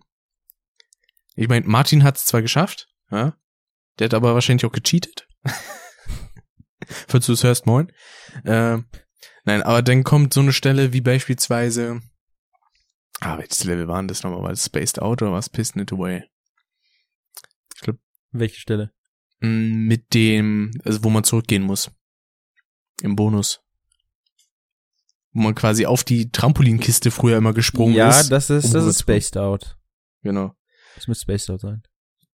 Ja, und oh, ich meine, ich glaube, mit der Lebenskiste funktioniert das, ne? War zumindest bei dir so, glaube ich, ne? Äh, ja. Aber ich hab's öfter mit der Trampolinkiste versucht. Es hat einmal Genau. funktioniert von Ja. sechs Versuchen oder so. Ja. Wo ich mir dann auch denke, Alter, Spiel 20% weniger Sprunghöhe, leckt mich. Finde ich nicht Also allem, geil. es ist doch, es ist ja absolut unintuitiv, weißt du, da steht eine Kiste auf dem Boden und da steht eine andere Kiste auf einer Kiste, die ist höher. Und welche von den beiden, welche, mit welcher macht es mehr Sinn, über einen Stapel Nitros zu kommen? Niedrige. Gut, die, die niedrigere ist näher dran, aber die andere ist deutlich höher und nicht so viel weiter weg. Richtig, das müsste die also Höhe entweder es funktioniert mit beiden oder mit keinen. Richtig. Aber nein, es funktioniert mit der niedrigeren. Sehr sinnvoll. Dann gibt's auch noch so Kleinigkeiten wie äh, die Jetpack-Level. Die finde ich tatsächlich ziemlich in Ordnung. Also als jemand, der die Originale Ja. sehr gesuchtet hat, da ist man ganz gut beraten, wenn man die Steuerung umstellt, also die Jetpack-Steuerung invertiert. Ja. Das Man funktioniert hätte, müsste den Tipp nur lesen vorher am Screen. Ja, richtig. Ich hatte mich nämlich so gewundert, so, hm, liest der jetzt den Hinweis nicht? Oder was hat da los? Ich glaube, ich hatte dieses Vor- als Kommentar vor- geschrieben, ne? Ja, vor allem Crash 1 die Hinweise sind teilweise, oder auch Crash 2, wenn man weiß, wie es funktioniert, sei nett zu den Kisten, dann bekommst du einen besonderen Edelstein. Ja, das war das ganze Geheimnis, danke. Das ist so unnötig, aber dann einmal, einmal in Level 22 und 24, dann einmal kommt ein richtiger Hinweis und du liest den nicht mehr, weil die anderen einfach redundant sind. Wie sagte ein Reviewer einst? A little blip on the screen. Ja. Uh, attention to detail.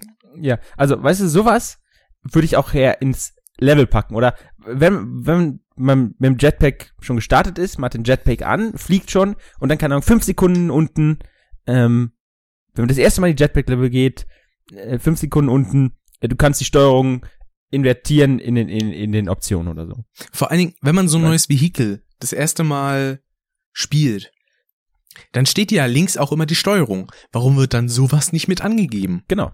Das auch. Die gleiche Sache ist dann auch noch später bei Crash 3 mit den Flugleveln und der Bazooka.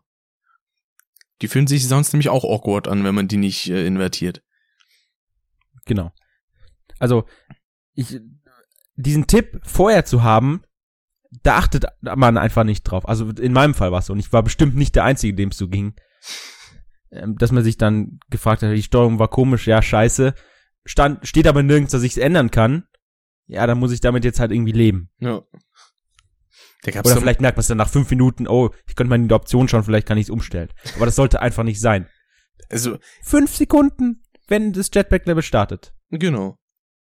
Oder wenn man halt gerade auf dem, beziehungsweise im Jetpack ist. Gab's da nicht mal so ein Hashtag bei Gronk nach irgendeinem Livestream mit Hashtags äh, Tooltips lesen oder sowas? Boah, da weißt du mehr als ich. Ich glaube, das war in irgendeinem Point-and-Click oder so oder irgendeinem Mimisch-Bildspiel. Ja, wahrscheinlich. ja. Äh, zu den passen. Bossen kann man tatsächlich eigentlich gar nicht so viel sagen bei Crash 2. Außer jetzt halt zu Ja, Engine, aber. Bis auf Engine, ja, ist okay. Also, jo. So an Ripperoo beispielsweise hat sich eigentlich nichts geändert. So wie es ja eigentlich auch sein sollte. Genau. Man kann sogar auf ihm rumspringen. Ja. Das finde ich sehr gut. Wobei, es gab bei, gab es bei den Komodo Brothers eine Änderung? Ich kann mal überlegen. Nicht, dass ich wüsste. Dachte zuerst, ich hätte da einen im Kopf gehabt, aber hm, nee, doch nicht. Also Es, jetzt es nicht. kommt halt einfach ein Bowling-Geräusch, wenn man Mo umhaut, aber mehr auch nicht. Ja, das ist eine nette Kleinigkeit. Das muss man im Spiel zugutehalten. Da haben sie wirklich nette Details eingebaut. Wenn man die Bosse besiegt, dann kommt eine extra Animation, die es im Original nicht gab. Ja, das stimmt. Auch, also Crash 1 und Crash 2, Crash 3 weiß ich jetzt nicht. Also eine Art Minikatze. Ich glaube tatsächlich nur ein Crash 1, oder? Ja. Oder war ein Crash 2? Na gut, da kam dann bei Ripperoon Crash 2 das quasi, dass er da den Kopf im Boden hatte und dann quasi mit normalen Haaren, beziehungsweise ohne seinen komischen Afro und seinen Bart aus dem Boden gekrochen ist. Also sonst Ja. waren die ganzen Cutscenes eher bei Crash 1. Ja. Äh, ja, ich glaube schon. Vor allem Koala Kong, das war so das, was mir im Gedächtnis geblieben ist. Ja, vorher Wo er ihn dann das letzte Mal trifft. Er springt dann nach vorne, du denkst, jetzt geht er dich richtig an und dann wird er von so einem Minecart getroffen und fährt aus dem Screen raus. Das fand ich schon so ein bisschen lustig. ja, sowas, sowas ist doch cool. Sowas kann man doch machen. Ja, das sind so Aber Kleinigkeiten. nicht auf Kosten einer nicht funktionierenden Sprungphysik. Ja, Da ich lieber auf die Cutscene verzichtet, aber dafür wäre das Spiel spielbar gewesen. das wäre gut gewesen. Oh, Ich sag ja nur. ein Traum, ne? Ich hoffe immer noch, dass ein Patch kommt, aber es ist immer noch bei der verfickten Version 1.01. Ja, die schon seit Release da ist. Ja. Das ist im Kurzsinn. Ich glaube, dann ist soweit Crash 2 ganz gut abgehandelt, ne? Ähm, nein. Nein. Wir müssen noch über die Roboter in Warp 5 reden. Ah. Diese Putzroboter. Und deren Hitboxen. Ah, oh Gott. Stimmt. Oh, die sind ekelhaft. Also Hitboxen wurden ja hier und da mal so ein bisschen verkackt, ne? Ganz Aber das- gering. Das war so die Spitze. Wo, also meine Theorie war ja, dass die tatsächliche Kollisionsbox von dem Gegner, zum Beispiel die, die, weißt du, die haben die Arme ausgefahren, dann musst du auf die draufspringen und wenn sie sie einfahren, kannst du sie nur wegdrehen oder wegsliden. Mhm. Und die Hitbox oder die, die tatsächliche Kollisionsbox von der Animation, die gerade läuft, ist nicht synchron mit dem, was die Textur macht. Ja. So fühlt es sich an. Also, weißt du, eigentlich sind die Arme ausgeklappt, so jetzt kann ich springen. Und auf einmal stirbt man. Ich habe da, da, ich habe da tatsächlich das Gefühl, dass es wahrscheinlich daher kommt, dass gesagt wird, okay, wenn diese Animation vollendet ist, dann ändert sich erst die Hitbox und nicht irgendwie Ja. schon mal währenddessen, was eigentlich ganz clever wäre, denn wenn Ja. die Arme fast ausgebreitet sind, dann werde ich doch wohl draufspringen können, weil Genau, rein also so- so- optisch würde es passen. Ja. So in der Mitte des Übergangs zwischen den beiden Animationen, da sollte eigentlich die Hitbox umswitchen. Genau. und nicht am Ende. Und das ist in einem Level, was eigentlich nur aus diesen Robotern besteht, nicht so cool. Mhm. Genauso auch wie dieser wunderbare Sprung in der Death Route. ähm, wo man auf zwei dieser wundervollen Roboter springen muss und dann diesen Sprung zum Edelstein macht. Oh ja. Den man auch, oh, ja. ich wette, dass keiner oder zumindest 80 Prozent der Leute, die das gemacht haben, diesen Sprung nicht beim ersten Versuch geschafft haben. Ja. Weil man muss da wirklich quasi auf dem letzten Pixel, den man da erreichen kann von den Viechern, muss man da raufspringen, um auf die Plattform zu kommen. Und selbst dann ist es teilweise noch knapp. Wenn man nicht dauernd Genau. X gedrückt hält. Was mich immer noch aufregt.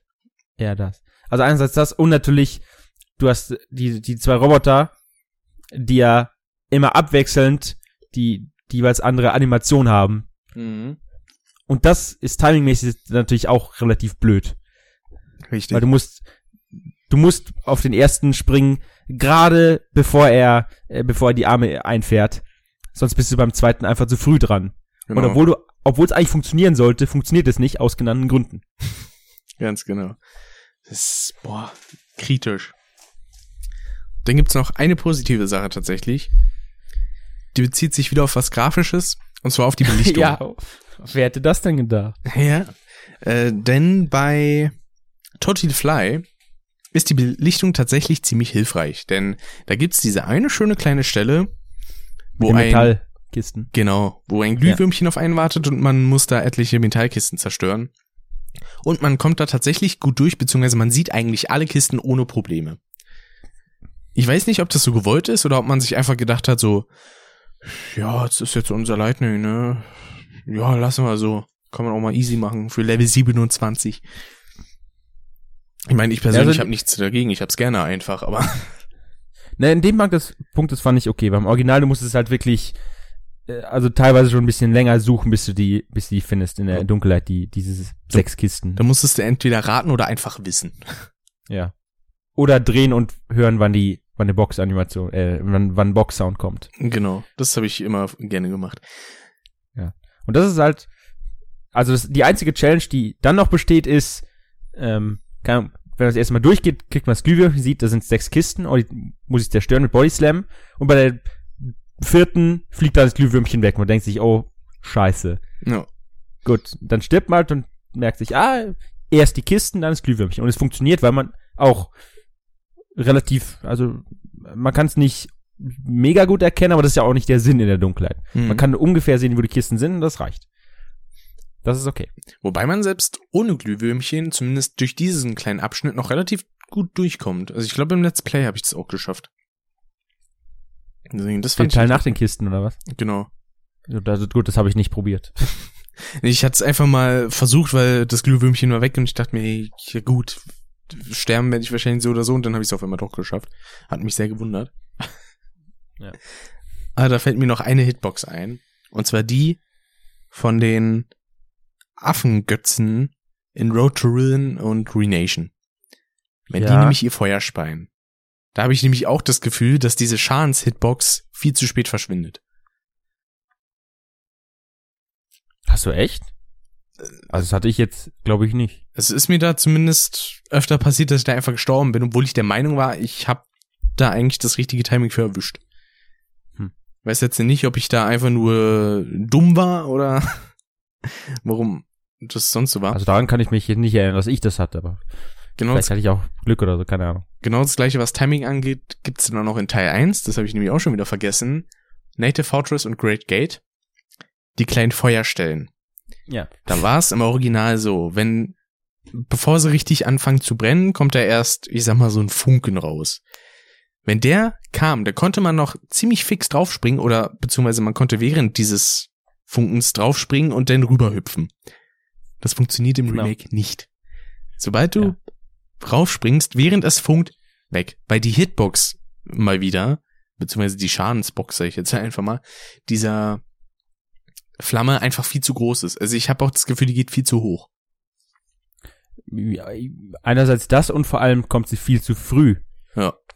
Ähm, also das Feuer, wie du gesagt hast, das Feuer ist noch nicht da, aber man wird trotzdem verbrannt. Und eigentlich sollte es ja so sein, wenn das mal rein programmiertechnisch angeht, heißt, da kommt die Flamme raus und dann sage ich halt, gut, die Hitbox von der, von der Flamme ist ein, keine Ahnung, ist ein Rechteck mit der Höhe von der Textur der Flamme in diesem Moment. Mhm. Und was da passiert sein muss, ist, okay, die Flamme beginnt ab hier, was ab hier kommt die Textur langsam raus. Box mit voller Flammenhöhe. Ja, das Hier glaube kriegt ich man auch. Schaden. Also, es ist doch, es ist doch absolut natürlich zu sagen, gut, hier kommt Feuer raus und du kriegst Schaden, wenn du das Feuer berührst. Genau. Wie hoch auch, auch mal das Feuer ist oder was für das Ausmaß das hat. Und das ist, also jemand hat bewusst, hat sich bewusst dagegen entschieden. Ja. Wie? Wie kam das durch? Also ich glaub, glaube, das Letzte, was sowas wie Unity nicht kann, ist ein, ist ein Quader, der sich in der Zeit mit der Höhe verändert. Also, das kann ja, das gibt's doch gar nicht. Ah, noch nicht mal bei Roller, ey.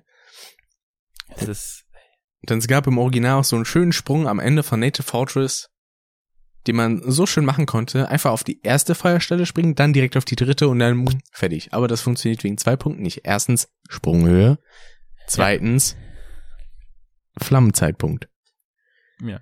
Äh, also man kann diese Stelle auf einen Rutsch schaffen, man muss aber losspringen, wenn die Flamme von, also gut, die drei Flammen sind ja synchronisiert, wenn die Flamme kurz vor dem Ausgehen ist. Und dann kann man es schaffen. Wenn man losspringt, wenn die Flamme weg ist, keine Chance. Da musst du auf die Plattform in der Mitte dazwischen. Genau. Die ist mir tatsächlich erst bei einem Let's Player aufgefallen, als ich mir äh, da ein Let's Play angeschaut habe.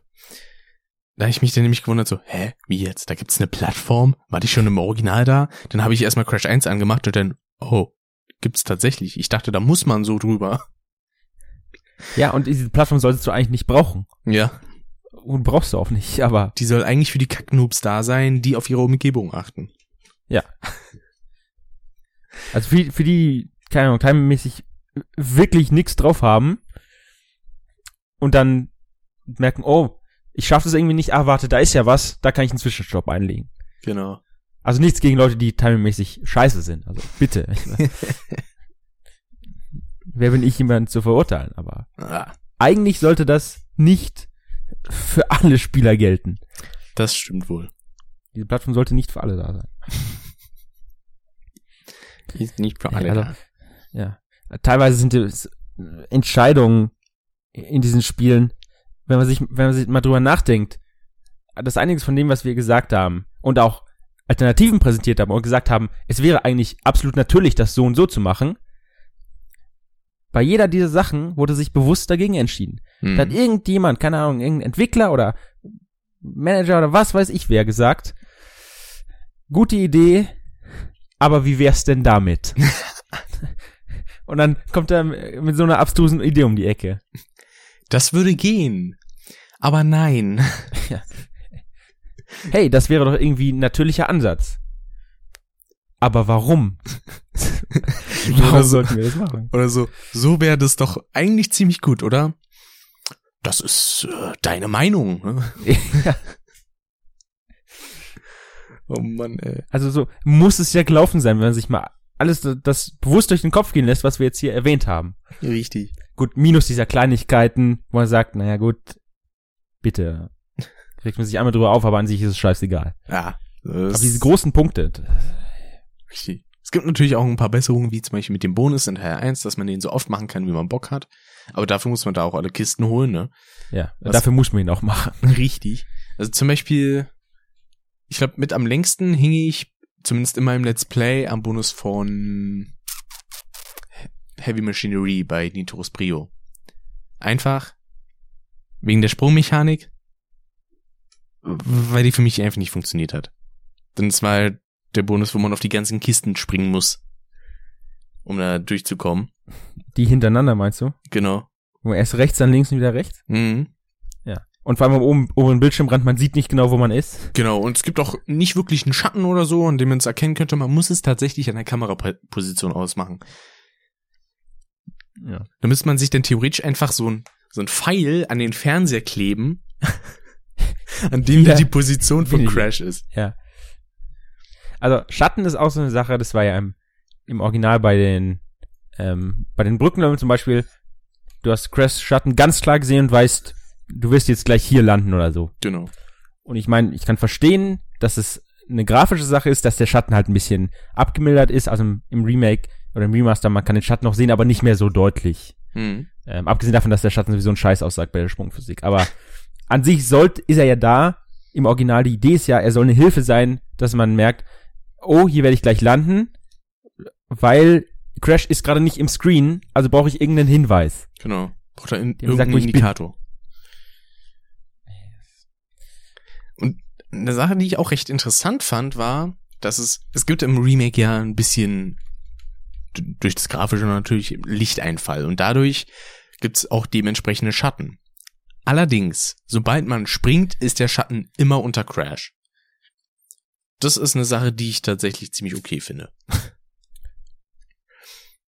da Ja. finde ich, dass es so ein Spiel wie Yooka-Laylee beispielsweise ein bisschen bescheidener gelöst hat, denn da gibt's einfach zwei Schatten. Da gibt's einmal halt diesen Lichteinfallschatten, wo halt auch wirklich die Form der Charaktere zu erkennen ist. Und dann hat man unten die ganze Zeit diesen typischen N64 PS1 Punktschatten.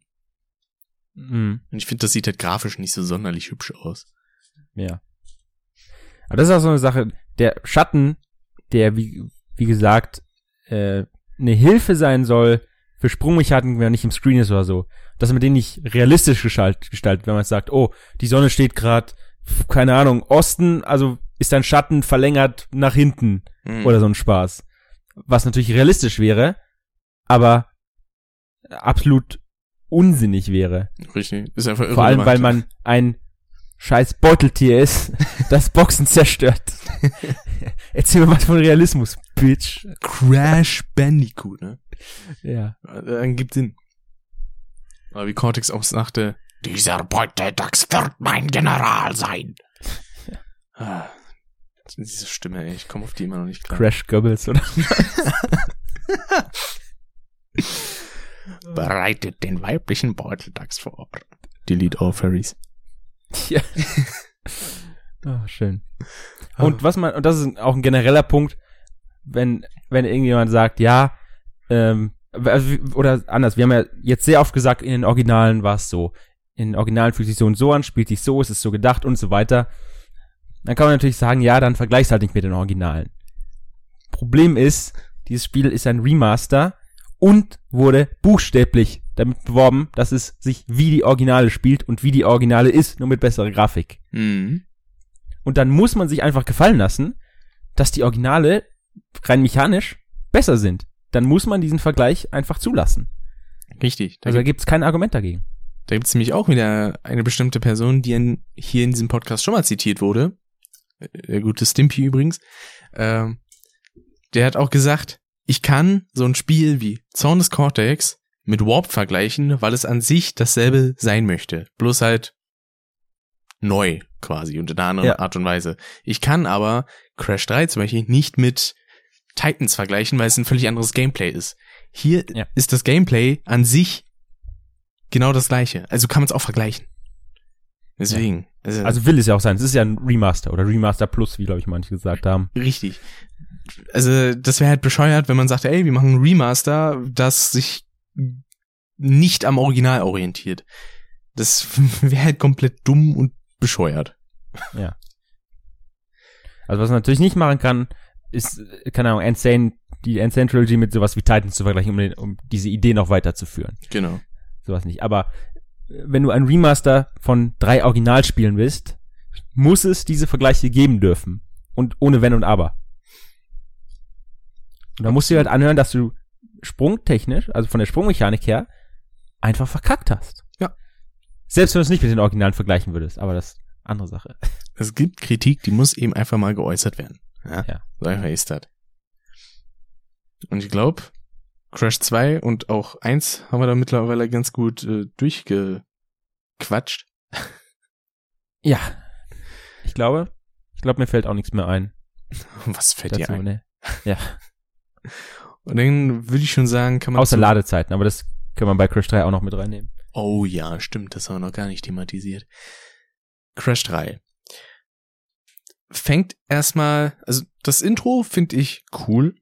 Mal wieder. Also Das äh, ist bei allen drei Teilen eigentlich gleich. Ich finde die Intros ziemlich nice.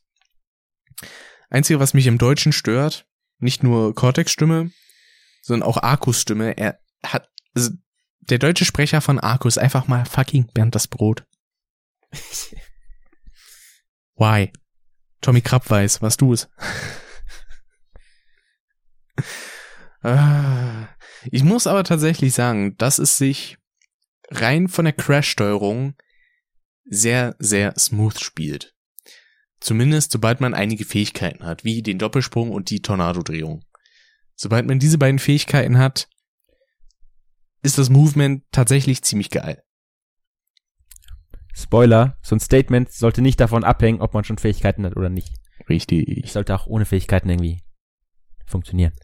Genauso wie folgendes Statement, dass sich Crash 2 einfach um Welten, um Welten besser steuert, sobald man die Sprintfunktion hat. Heißt also, nachdem man das Spiel regulär durchgespielt hat, wird das Spiel erst richtig spielbar. Zumindest für mich. Weißt, das ist so, als würde man sagen, hier ist so ein, so ein Nagelbrett, lauf drüber mit so barfuß und danach kriegst du richtige Schuhe. hey, du bist barfuß über das Nagelbrett. Hier hast du ein paar Schuhe. hier ist die Belohnung. Geil. Ich tu mir Jetzt kannst du es nochmal machen. Nur mit Schuhen. Yes. Das ist halt so behindert, ey. Ah. Und dann kann man schon, eigentlich, ich glaube, die ersten Level muss man da tatsächlich nicht wirklich bereden. Also man kann auch sagen, die Wassereffekte sind sehr hübsch im Spiel. Also sowohl bei Oh, Crash. wieder was Positives zur Grafik. Äh, Ja, ne? Also sowohl bei Crash 1, 2 und auch 3, wobei mich bei 2 bei Turtle Woods ein bisschen der Schlamm irritiert, so von der Art und Weise. Weil das Ja, nicht es ist mehr kein aus- Schlamm, es ist so Matschwasser. Ja, richtig, das sieht einfach aus wie irgendwie Wrackwasser oder sowas. Einfach nur komisch. Deswegen wundere ich mich auch, warum man sich da so komisch bewegt, aber andere Geschichte. Ähm, die Unterwasserlevel stören sich tatsächlich ziemlich nice. Allerdings äh, dieses Unterwasser-Jetski da, was man hat, dieses komische U-Boot-Tauchding, das ist merkwürdig. Denn man kann sich nicht nach oben oder unten bewegen, während man boostet. Das war im Original nicht so. Das hat da funktioniert. Das habe ich auch beim Let's Play vom Niklas gesehen, als er jetzt gemacht hat. Der hat sich nämlich auch gewundert, warum man nicht nach oben oder nach unten lenken kann, während er boostet. Und das ist tatsächlich auch ziemlich störend. Aber sonst sind die Bewegungen Das- innerhalb der Level ziemlich okay. Da fällt mir ein schöner Vergleich an zu einem anderen sehr guten Crash Bandicoot Spiel, nämlich Zorn des Cortex. Mm. mit dem, mit dem U-Boot. Und wenn du nach oben oder unten willst, dann stoppst du. Dann, also dreht sich Crash zur Kamera und bewegt sich nach oben und unten. Und dann Richtig. geht's weiter. So. Beziehungsweise, wenn du dich quasi zurückdrehen willst, dann dreht er sich erst in, zur Kamera und Genau. dann zurück, was keinen Ja. Sinn ergibt, weil er weder nach vorne noch nach hinten irgendwie fahren müsste. Ja. Äh, das gibt's zum Glück bei Crash 3 nicht. Weder im Original noch im Remake. Wenn wir schon bei Wasser sind. Ja. Schöne Überleitung. Jetski Rampen. Mm, oder Wendekreis. Geil. Also ich hab's ja, ich hab's ja nicht selbst gespielt bisher, nur von dem, was ich gehört habe, sollen die Jetski-Rampen ja absolut grauenhaft sein. Denn im Original ist es ja so, was auch nachvollziehbar ist und der Spielerfahrung dienlich. Du fährst auf so eine Rampe zu und die Rampe zentriert dich und schießt dich zentral nach vorne ab. Ganz genau. Gut, manchmal reicht's nicht, weil du hast so, du hast Wellen, die bist manchmal höher und tiefer, gut. Von mir aus, Mechanik. Aber, wenn man das rausnimmt, Schwierig. also es gab, glaube ich, einen Grund, dass das drin war. Mhm. Stell dir das Original Crash 3 mal vor, aber die Rampen zentrieren dich nicht. Du springst einfach in die Richtung ab, wo du, wie du gerade drauf fährst. So. Alter, das wäre so bitter. Das ist zwar realistisch, aber du spielst einen Beuteldachs, der auf einem Jetski Kisten einsammelt, die auf dem Wasser sind. Und Realismus ist nicht gerade das Thema Nummer eins. Genau. Da kann man auch wieder diesen wundervollen Vergleich mit Sound des Cortex äh, ziehen. Warum bewegt sich in diesem Balllevel der Ball wie ein physikalisch korrekter Ball und nicht wie einer, wie man ihn sich für sowas vorstellen würde? Ja. Man hat erst Schwung, den man aufbauen muss, dann ab einer gewissen Geschwindigkeit dreht das vollkommen ab und dann dauert das ewig, bis man abbremsen kann. Es ist Genau. realistisch, Ja. aber für das Gameplay keinesfalls positiv dienlich. Also vielleicht wird es bei irgendwelchen Spiel-Awards mal so einen Award geben, realistische, Mecha realistischste Mechanik, die aber scheiße ist. und, und dann geht dieser Preis eben an die Scientology. Genau. Visions Beispielen. kommt auf die Bühne. Oh, die Plätze sind leer, wurden alle ins Krankenhaus geprügelt. Schade, tut mir leid. Also, Ja, und dazu kommt dann auch noch, ich kann mich nicht oft genug über diesen Wendekreis beschweren, denn man konnte Kurven im Original so fucking eng nehmen, du drückst krasser nach rechts als jede Neunjährige, ja. du schaust nach rechts, fertig, zack, hier. Was, was, was, was, was war das denn für ein Vergleich? Ein kritischer, aber er war gewollt. Nicht so wie ich. Ja. Also, muss auch selber wissen. Natürlich. Also Stichwort, ne? Responsive, original, du drückst nach rechts, der Koko bewegt sich nach rechts auf diesem Jetski, zack, fertig. genau. So wie es sein sollte. Mhm. Und dann kommen wir natürlich auch gerne zu einem weiteren wunderschönen Coco-Level, beziehungsweise einer wunderschönen einen weiteren Rubrik der Coco-Level, und zwar die Tiger-Level auf der chinesischen Mauer. Da habe ich sehr gemischte Gefühle tatsächlich. Wenn man ganz normal auf purer, auf dieser Mauer rumreitet, dann ist das absolute Katastrophe. Es fühlt sich an, als würde man 10 kmh laufen und als ob die Sprünge einen einfach abbremsen und man bleibt fast stehen. Mhm. Dann kommt die Sprintfunktion, ne, diese wunderbar, fühlt sich sehr smooth an, geht aber auf Kosten der Steuerung. Das wird sogar in den Hinweisen gesagt.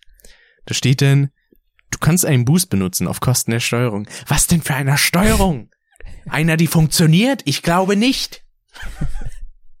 Arschgeigen, ey. Ja. Alter. Weil das, es gibt zum Beispiel diese schöne Stelle bei Midnight Run, wo man auf dieses, ja, auf diese, ich sag mal, Brücke rauf muss oder diese, ich weiß gar nicht, wie kann man das denn nennen? Kann man das Brücke nennen? Diese kleinen Türme da, wo man quasi raufspringen kann immer. Ja, Und auf, schon. bei diesem Turm davor sind zwei normalerweise Lebenskisten. Macht man das mit einem normalen Sprung, erwischt man nur eine Kiste. Macht man das mit dem schnellen Sprung, also mit Sprinten, erwischt man eine oder gar keine Kiste, weil man einfach zu weit springt. Man muss irgendwie versuchen, so einen Mittelweg zu finden, so leicht den Turbo andrücken und dann direkt wieder irgendwie loslassen, damit das funktioniert. Und das Beschissene ist, dass, haben wir bisher auch noch nicht erwähnt, wenn man stirbt und dann in eine Kiste fällt, dann geht diese Kiste auch kaputt. Das trifft nicht nur auf normale Kisten zu, sondern auch auf Checkpoints. Und da gibt's eine wunderschöne Stelle. Wenn man nämlich direkt von diesem Turm aus abspringt und davor ist direkt so ein komischer Wasserträger und auf diesen fällt, kann, dann kann es passieren, dass man in den Checkpoint fällt. Dieser wird dann natürlich auch ausgelöst. Heißt, da kann ich direkt zu einem anderen Thema überleiten. Du musst Start drücken und dann entweder auf Warp Room oder auf das Touchpad. Dann kommt eine Ladezeit. Eine nicht gerade kurze. Nicht so lang wie bei Zorn des Cortex auf der PS2. Trotzdem zu lang. Für das, was geladen werden soll. Dann geht man wieder ins Level, es kommt wieder eine Ladezeit. Ja. Das ist, Vor allem in der, in der Ladezeit vom Warp Room hätte man auch schöne Hinweise aus, äh, so einbauen können. So, Hinweis, wenn du Spiel, wenn du Geld für dieses Spiel ausgegeben hast, wurdest du wahrscheinlich enttäuscht. Lol. das das wäre mal ein Hinweis gewesen. oder einfach dieses Lul-Emote von Twitch. ja. Also, sagen wir, sagen wir so, ich, ich kann vielleicht verstehen, dass wenn man ein Level lädt und vielleicht auch sowas wie, wie Sunset Vista, dass das dann 14, 15 Sekunden braucht, um zu laden. Ja. Da sage ich, okay, das ist ein großes Level, das ist viel zu laden. Und scheinbar wird ja auch alles auf einmal geladen. Stichwort Nitro-Schalterkiste, wo dann auch die umliegenden Boxen kaputt gehen. Genau. Einfach weil man es hardware-technisch, einfach, einfach weil man es kann. Was ja in Crash 2 im Original nicht so war, weil es einfach hardware-technisch technisch nicht ging. Sag ich, okay, das geht. Den Warp Room zu laden. Mit einer Ladezeit von 15 Sekunden. Oder in Crash 1 die Inseln mit einer Ladezeit von 15 Sekunden. 15 Sekunden. Oder die Cutscenes, die Intro-Cutscene mit einer Ladezeit von 15 Sekunden. Mhm. Es ist ein Film. Ein höchstwahrscheinlich vorgerenderter Film, den man nur abspielen muss. Was lädt 15 verfickte Sekunden? Oder auch der Beginn. Wenn man dieses Spiel startet. Es kommt eine Sequenz, die man nicht überspringen kann, die man theoretisch fürs Laden eines Hauptmenüs nutzen kann. Ja. Ist diese Sequenz vorbei, kommt eine Ladezeit von 15 bis teilweise 25 Sekunden, um um PNGs zu laden, die kleine Animationen haben. Und, und den Sound im Hintergrund, vergiss ihn nicht. Oh ja, natürlich. Nicht zu vergessen äh, die Voice äh, Samples, ne, von Cortex. Es ist Crash 2. Es ist Cortex. Crash Bandicoot 2 Cortex Strikes Back. Da finde ich immer noch am Also- besten Crash Bandicoot. Whooped. Und vor allem, was ja, und das, also die bei Vicarious Visions oder Activision, die müssen das ironisch gemeint haben, aber auf fünf Lagen Ironie, dass man Cutscenes, also Film-Cutscenes überspringen kann. Wenn ich jetzt keinen Crash 1 starte, dann kommt die Cutscene-Ladezeit mal abgesehen und ich kann direkt drücken und sie ist übersprungen. Genau. Fantastisch. Das sollte eigentlich jedes Spiel haben. Ähm, ja, Replay-Value und so. Wie ist das Intro nicht überspringbar? Sie sind sich dessen bewusst, dass man Cutscenes überspringen können muss. Aber beim Intro ist es egal. Richtig. Also, und, selbst wenn man sagt, okay, beim ersten Mal kann man es nicht überspringen, einfach, dass man es sieht, dann sage ich, okay, kein Problem. Dann wird halt irgendeine Variable auf eins gesetzt, wo man sagt, okay, jetzt wird's angeschaut, und wenn es nochmal startet, dann kann man es überspringen. Also, es wäre so viel einfacher gegangen. Aber man hat sich dagegen entschieden. Ich muss mir jedes Mal Cortex Kackgelaber anhören. Activision Vergangenheit. Genau, eine Begegnung mit der Vergangenheit. Oder so, ja. Entwickelt von Vicarious Visions. Es ist Crash Bandicoot. Ich meine, irgendwann weiß ich, dass es Crash Bandicoot ist. Ich habe mir das Spiel selber gekauft und selber an die Playstation eingelegt. Oder wenn ich es mir digital gekauft hätte, dann hätte ich selbst gedownloadet. Ja. Ich weiß, dass das Crash Bandicoot ist. Das musst du mir nicht bei jedem Spielstart sagen. Bitte. Genauso wie diese Ladezeit. Nicht jedes Also- Mal. meine, meine Theorie ist für diese Katzen am Anfang, dass der, der Programmierer oder einer von den, von den Programmierern von dieser Cutscene, einer davon war, ist auch Manager und hat dann gesagt, geile Cutscene, drauf abgespritzt und gesagt, diese Cutscene wird nicht übersprungen. Deswegen ist der Hintergrund so So, weiß. ja, das auch. Solange ihr eure Computer in meinen Büroräumen habt, wird diese Cutscene nicht übersprungen. O oder er war ein Ex-Mitarbeiter von Traveler's Tales Knoxford.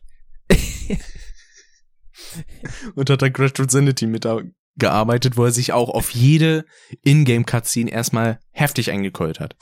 ja. So, oh, mir nach Crash, geil, das müssen wir drüber halten. weil klopft sich auf die Schulter danach und sagt, also ich fand das geil.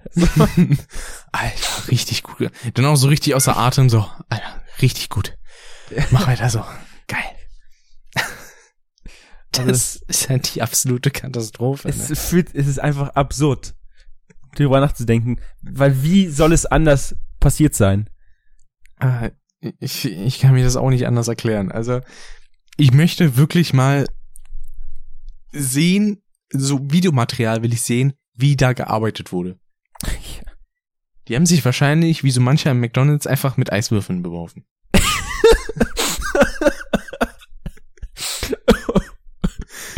Oh, das war gut. Die haben so letztes Jahr einfach die E3 mitverfolgt in ihrem kleinen Büro. Dann hat der Typ da, der da bei der E3 auf der Bühne stand, gesagt, hey, es kommt Crash 1, 2 und 3. Nächstes Jahr Remastered für die PlayStation 4 und die dann, oh scheiße. Wir brauchen eine Eiswürfelmaschine. Ja. Und wir müssen jetzt arbeiten. Fuck. Arbeiten sparen wir uns noch ein Dreivierteljahr. Ah. Muss echt so. Fantastisch. Oh Mann, ey. Ah, Das, Schlimme ist ja, ich will dieses Spiel ja sehr mögen, aber es lässt mich nicht. Es sagt einfach, Rick, nein, du musst damit klarkommen. Deine Ja. Lieblingsspielikone will dich nicht mehr. Und jetzt halt's Maul und gib mir noch mehr Geld. mehr will mir dieses Spiel, glaube ich, teilweise nicht sagen. Halt's Maul und gib mir mehr Eiswürfel. Der Vergleich war so random, aber so gut. Oh. Ah, Das ist tatsächlich auf eine reale Geschichte bezogen. Ich hätte es vermutet, ja. Vorstellung allein ist super. McDonalds um drei Uhr nachts. Ja, ungefähr so muss es gelaufen sein. Tatsächlich. Oh, puh, okay. Ja. Aber- durchatmen. tatsächlich muss ich sagen, macht Crash 3 ansonsten ja gar nicht mal so viel falsch. Also die Bosskämpfe sind auch ziemlich okay. Die ganzen Tricks, die man benutzen konnte, die funktionieren immer noch. Egal, ob es jetzt bei, na gut, bei Tiny kann man sich nicht einfach an die eine Ecke stehen, stellen und die ganzen Löwen rennen Ja an gut, aber vorbei. das, so, so, das sollte ja eigentlich auch nicht sein. Ja. Aber interessanterweise, ich weiß nicht, wann das passiert, aber dann wird man mit Käse beworfen in der Arena. Genauso wie Tiny, wenn man ihn besiegt hat, mit Tomaten beworfen wird und man kann ihn danach immer noch rumschlagen. Das äh, finde ich tatsächlich relativ spaßig. Bei Dingodile kann man auch sch schön mit dem Glitch High Jump über die Barrieren springen und ihm direkt eine ballern. Ist auch geil. Schade ist da Ja. nur, dass erstens sein deutscher Spruch einfach nicht übernommen wurde, sondern übersetzt wurde. So, reich mir die Butter, ich will Toast. Da fand ich das im Original irgendwie cooler mit, kommt nur her, ich werde euch rösten. Ja. Und er sagt zum Schluss auch nicht mehr, hast mich erledigt, Kumpel. Aber bald steht dir viel Schlimmeres bevor. Was, war- wie war das in, in Wrath of Cortex, diese eine Luftmaske, was, was kann man als, als einen Spruch in, in den... Zieht Wer es hier drinnen? Ja, genau. Sie, sie ist hier drin. Cutscene zu Ende, weiter geht's. Ja. Was? Ah.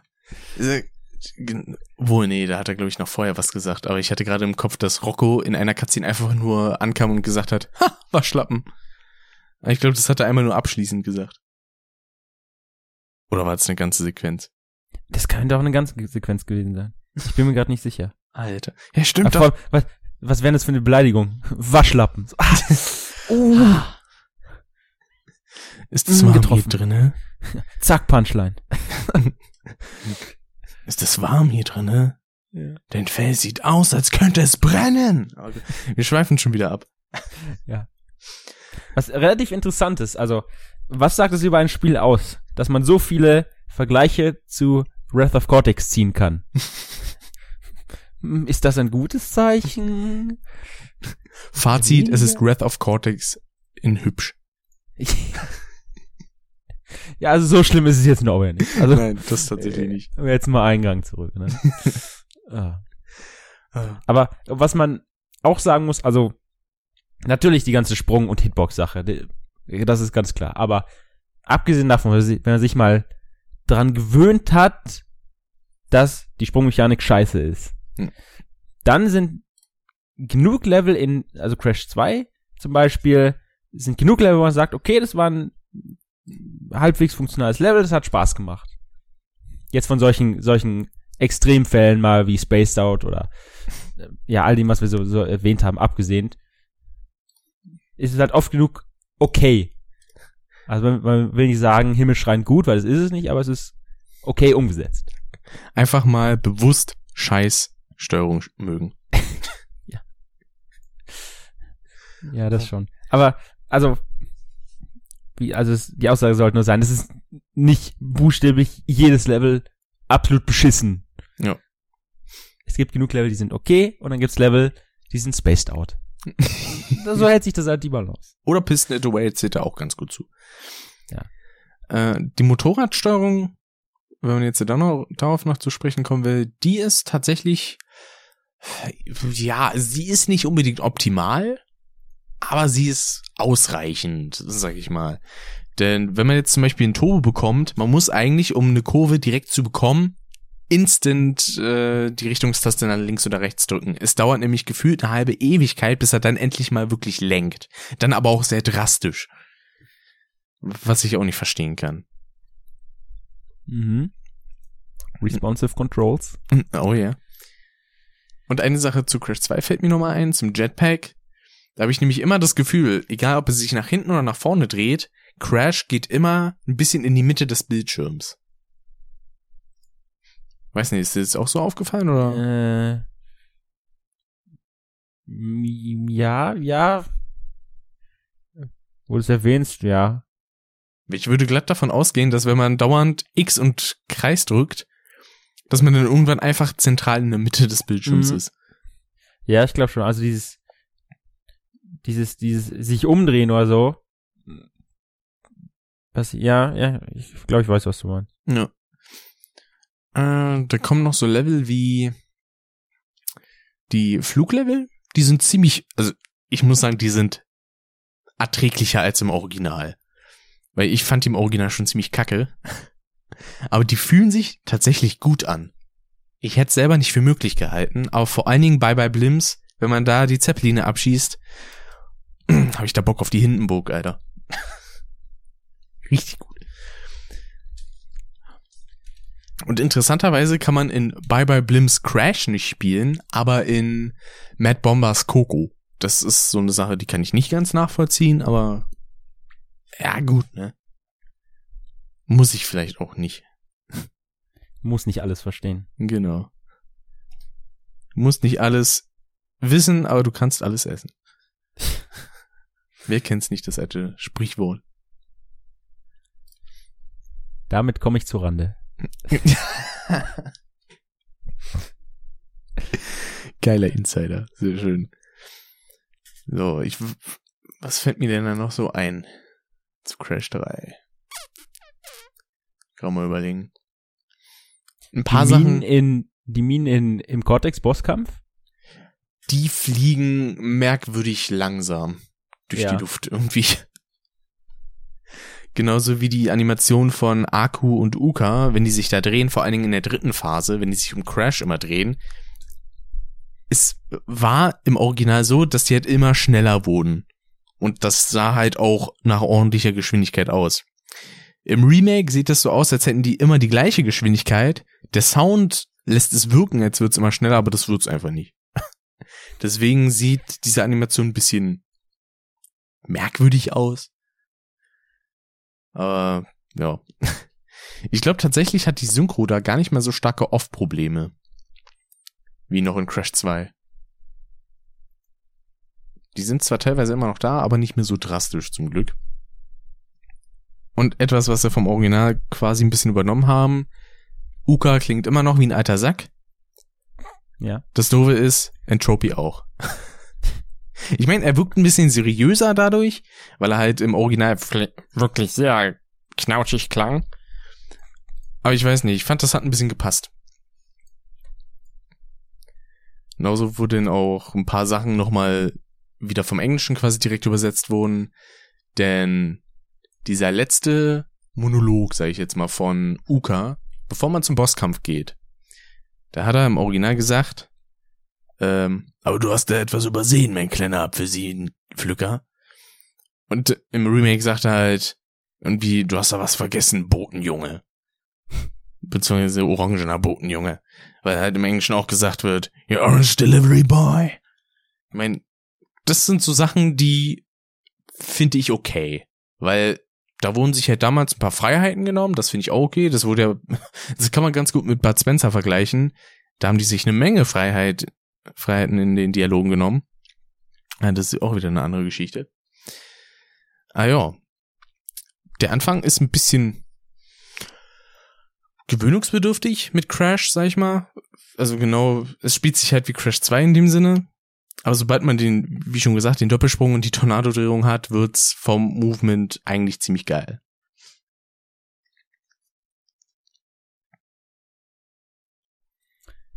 Jo. Beziehungsweise eine Sache kann ich noch erwähnen. Zu rutschiger Physik mal wieder, aber nicht auf Eis, sondern auf Öl. Ich glaube zumindest, dass es Öl war in Crash 3. In Ägypten-Level dann. Genau.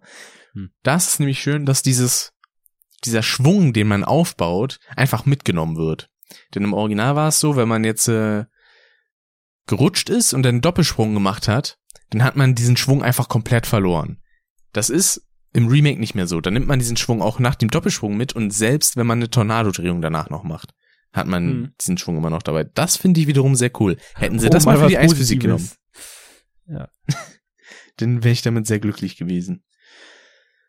Aber nun gut. Allem, man- wenn man sich das wieder durch den Kopf gehen lässt, äh, wie können die bei Rutschphysik, also ob es jetzt Eis oder Öl ist, das ist ja, sollte ja von der Mechanik her eigentlich kein großer Unterschied sein. Ja. Wie kann man es im einen Spiel richtig machen und dann im anderen komplett verkacken? also, die, es muss doch irgendwie so passiert sein. Bei Vicarious Visions wurden, oder Act- Activision hat gesagt zu Vicarious Visions, okay, Leute, ihr bildet jetzt drei Teams, die untereinander absolut nicht kommunizieren und dann macht ihr Remakes von den drei Spielen. also, wie, wie soll es denn sonst sein? Dabei haben die ja sogar selber noch gesagt, sie haben die Spiele nacheinander gemacht. Ich meine, das erklärt's auch, aber ich finde, das ist kein Grund, warum man nicht in einem alten Spiel dann quasi noch irgendwelche Verbesserungen einfügen könnte. Ja. Beispielsweise in Form von einem Patch, das wäre geil. Was beim Crash 1 fertig, in die Ecke und dann fällt einem auf, hm, das haben wir jetzt irgendwie besser gemacht, sollten wir das eigentlich korrigieren noch? Oder nein, nein. Hol mal die Eiswürfelmaschine, Junge. Wird wieder Zeit, ist 16 Uhr. Oh, wunderbar. Also soweit gibt's eigentlich sonst tatsächlich gar nicht mehr so viel, was ich da äh, sagen könnte. Ich überlege auch gerade. Irgendwas wollte ich. Ach, ich hätte mir zwischendrin aufschreiben sollen, das ist mir also angefallen. Es gibt noch eine Sache, die finde ich an der deutschen Packung ganz gut, denn auf der englischen steht auf der Rückseite ähm, von wegen Intense Jump'n'Run, ja. Intensiv quasi. Und auf der deutschen Packung steht einfach nur erlebe intensive Jump'n'Run Action. Ohne dieses behinderte Wortspiel, was auch bei den Trophäen dauernd ist. Ja. Ich meine, okay, wir wissen, dass das Spiel Insane Trilogy heißt. Ja. Hört auf, es mir dauernd unter die Nase zu reiben. Es reicht. Aber auch irgendwann Das, genug. das ist so wie der Arbeitskollege, der, der morgens einen Witz erzählt und beim Mittagessen dann nochmal den gleichen. Aber das mir, eine ganze Woche lang. Dann denke ich mir einfach nur, ja, Eiswürfel in die Fresse, Alter. Stick dran, du Sau. Geld hoch, Hände her. So. Aber und das erzählt er eine Woche lang. Oh Mann, ey. Ah, wunderbar.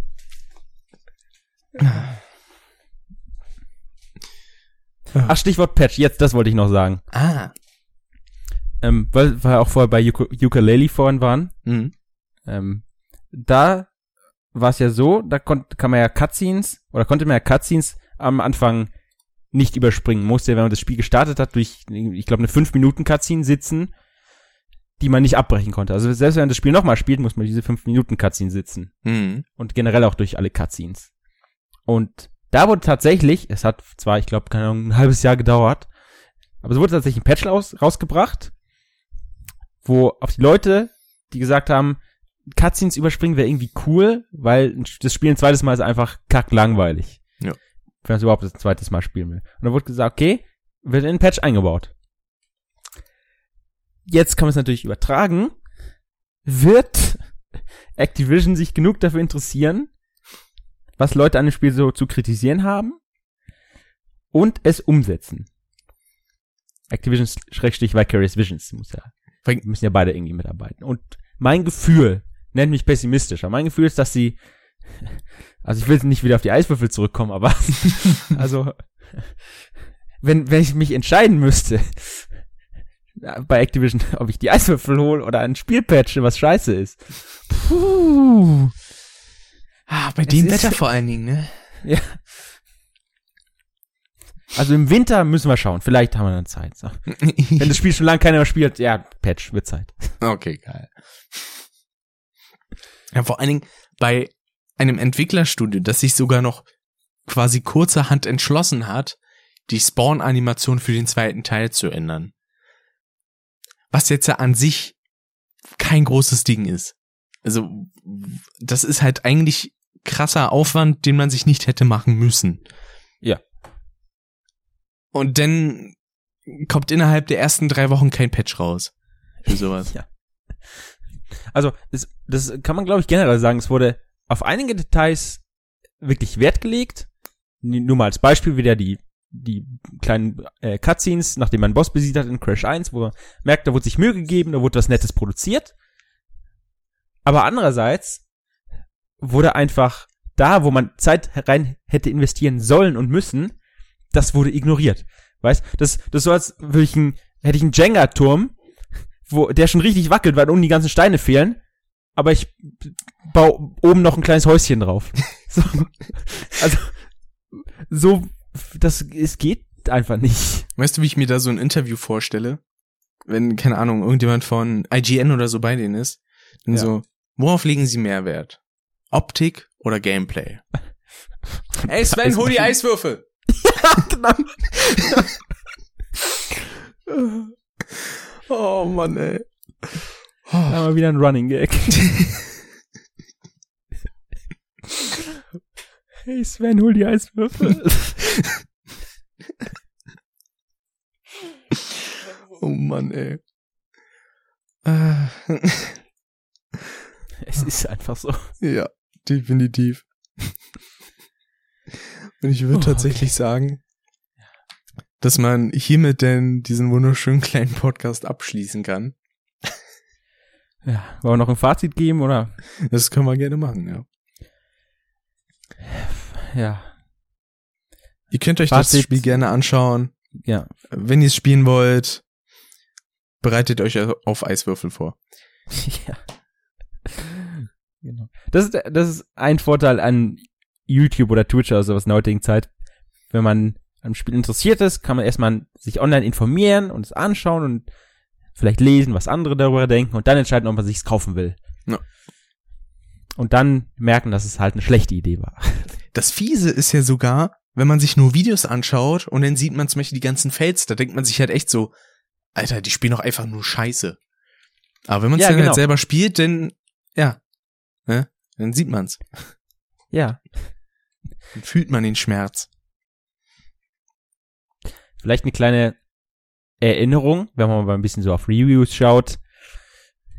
Auf der einen Seite hat Polygon zum Beispiel 6 von 10 gegeben, wo ich sage, okay, das fände ich, wenn man so die letzten zwei Stunden mal Revue passieren lässt, das fände ich angemessen. Ja. Und dann kommen andere Seiten, keine Ahnung, Metakritik gibt 80 von 100 oder EGM gibt 9 von 10 oder Game Revolution gibt 4,5 Sterne von 5. Am besten noch mit dem, mit dem Zitat, plays like the original. Ja, genau. So.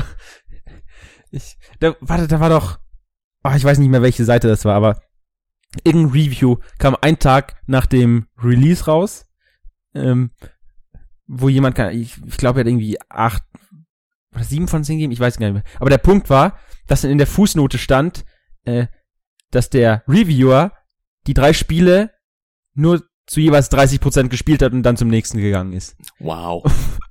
und darauf dann ein Review aufgebaut hat. Das, also, was? Ja, 30 plus 30 plus 30 sind doch 90, oder nicht? Ja, fast 100. Ah, wunderbar. ah, aber dann bedanke ich mich auf jeden Fall bei dir, dass du da dabei warst. Hat eine Menge Spaß gemacht. Es, es war nett hier zu sein Ah, und sich mal über das Spiel auslassen zu können. Und man konnte gut über Eiswürfel lachen. Und Sven. Ja. Sven, hol die Hände. Ah nee, jetzt habe ich was verwechselt. Ah, Geld hoch, Eiswürfel her. Ja. Ah, schön. Ähm, man kann ja noch ein paar kleine Informationen geben, fällt mir da gerade ein. Denn, ich meine, die Woche ist zwar quasi so gut wie rum, aber ich weiß gar nicht, ob nächste Woche Freitag ist es da noch oder ist es da gerade zu Ende. Es ist jedenfalls ESA. Wunderschöne Speedrun-Marathon. Das, ich weiß, das kommt früh nach fast zwei Stunden Podcast, ne? ja. Diese Wann Information. genau kommt dieser Podcast eigentlich raus? äh, am Freitag um 15 Uhr. Also nächsten Freitag. Genau. Okay. Also wenn ihr das hört, am 22. ging's los. Richtig. Hoppla. Ui. Da gibt's Das, das tut uns aber leid. Ja, geht, es geht bis äh, Samstag, also nächsten Samstag, also ähm, 20 Uhr oder so. Ja, denn bis dahin wird es schon wu- unter Garantie wundervoll kommentierten Run vom guten Loni geben über, äh, was wird gespielt? Wa- Warrior Within? Von Prince of Persia oder? Äh, Forgotten Sense. Ah, Forgotten Sense, okay. Ist gleich der erste Run von Issei. Also wenn ihr das hört, ihr habt schon verpasst, schon zu spät. Genau, aber ihr könnt euch die VOD ganz bestimmt anschauen. Und ich werde, ja, ähm, ihr könnt es auch lassen, ihr seid zu spät. ja, Es das ist ist aber, vorbei. aber die Klicks kann German schon Ja. mal gebrauchen. Ja, sehr gut. Sind gute Leute Und, dabei. und du darfst ja auch noch mal. Genau, ich darf dann am Dienstag wahrscheinlich, beziehungsweise ich durfte denn am Samstag um, äh, nicht am Samstag, am Dienstag gegen, ich glaube, 22 Uhr noch was, dann Crash 3 kommentieren. Ja, halb elf. Genau, ich freue mich drauf. Wird ein, Also planmäßig. Also. Man weiß ja nie. das wäre bitter, wenn sich das noch nach hinten verschiebt, ne? Ja. Dann müsste ich die Nacht durchmachen, weil ich muss am nächsten Morgen um 5 Uhr raus. Das ist schön, wenn man den ersten Run kommentiert. Man weiß, es wird sich so höchstens um eine Stunde verzögern wegen Startschwierigkeiten, aber das war's dann auch. Wie Und war nicht, das letztes Dienstag Jahr ist. noch? Oh, mh, es könnten fünf Stunden sein, die, um die es verschiebt. Wie war das letztes Jahr, Jahr nochmal, wo die ganze Audiotechnik ausgefallen ist? Ja, weil die da so ein altes Mischpult hatten, was schon halb auseinandergefallen ist. Und das hat man auch gemerkt. Mensch, hätte F-Paul mal ein ordentliches mitgebracht. Ja, das stimmt. Bei ESA Germany hat es ja dann funktioniert, was, was er gemacht hat. Ja, stimmt. Also technisch konnte ich da zumindest nicht meckern. War cool. Schöne Diskussion über die gehabt. Genau, wundervoll. Als Abschlusstalk geht es immer wieder gut. Also, nochmal, vielen Dank fürs dabei sein. Und dann gibt's den nächsten Podcast, wenn alles gut geht, Ende August. Dann gibt's Folge 8 mit dem Dave. Vielleicht sogar wieder mit einem Gast. Mal schauen. Und äh, dann sag ich einfach mal, haut rein. Bis denn, schöne Woche, schönen Monat und äh, tschüss. Vielen Dank, Activision. Vielen Dank. Euer Spiel ist scheiße. Ein Lied von Udo Jürgens. Danke. Sven, hol die Eiswürfel!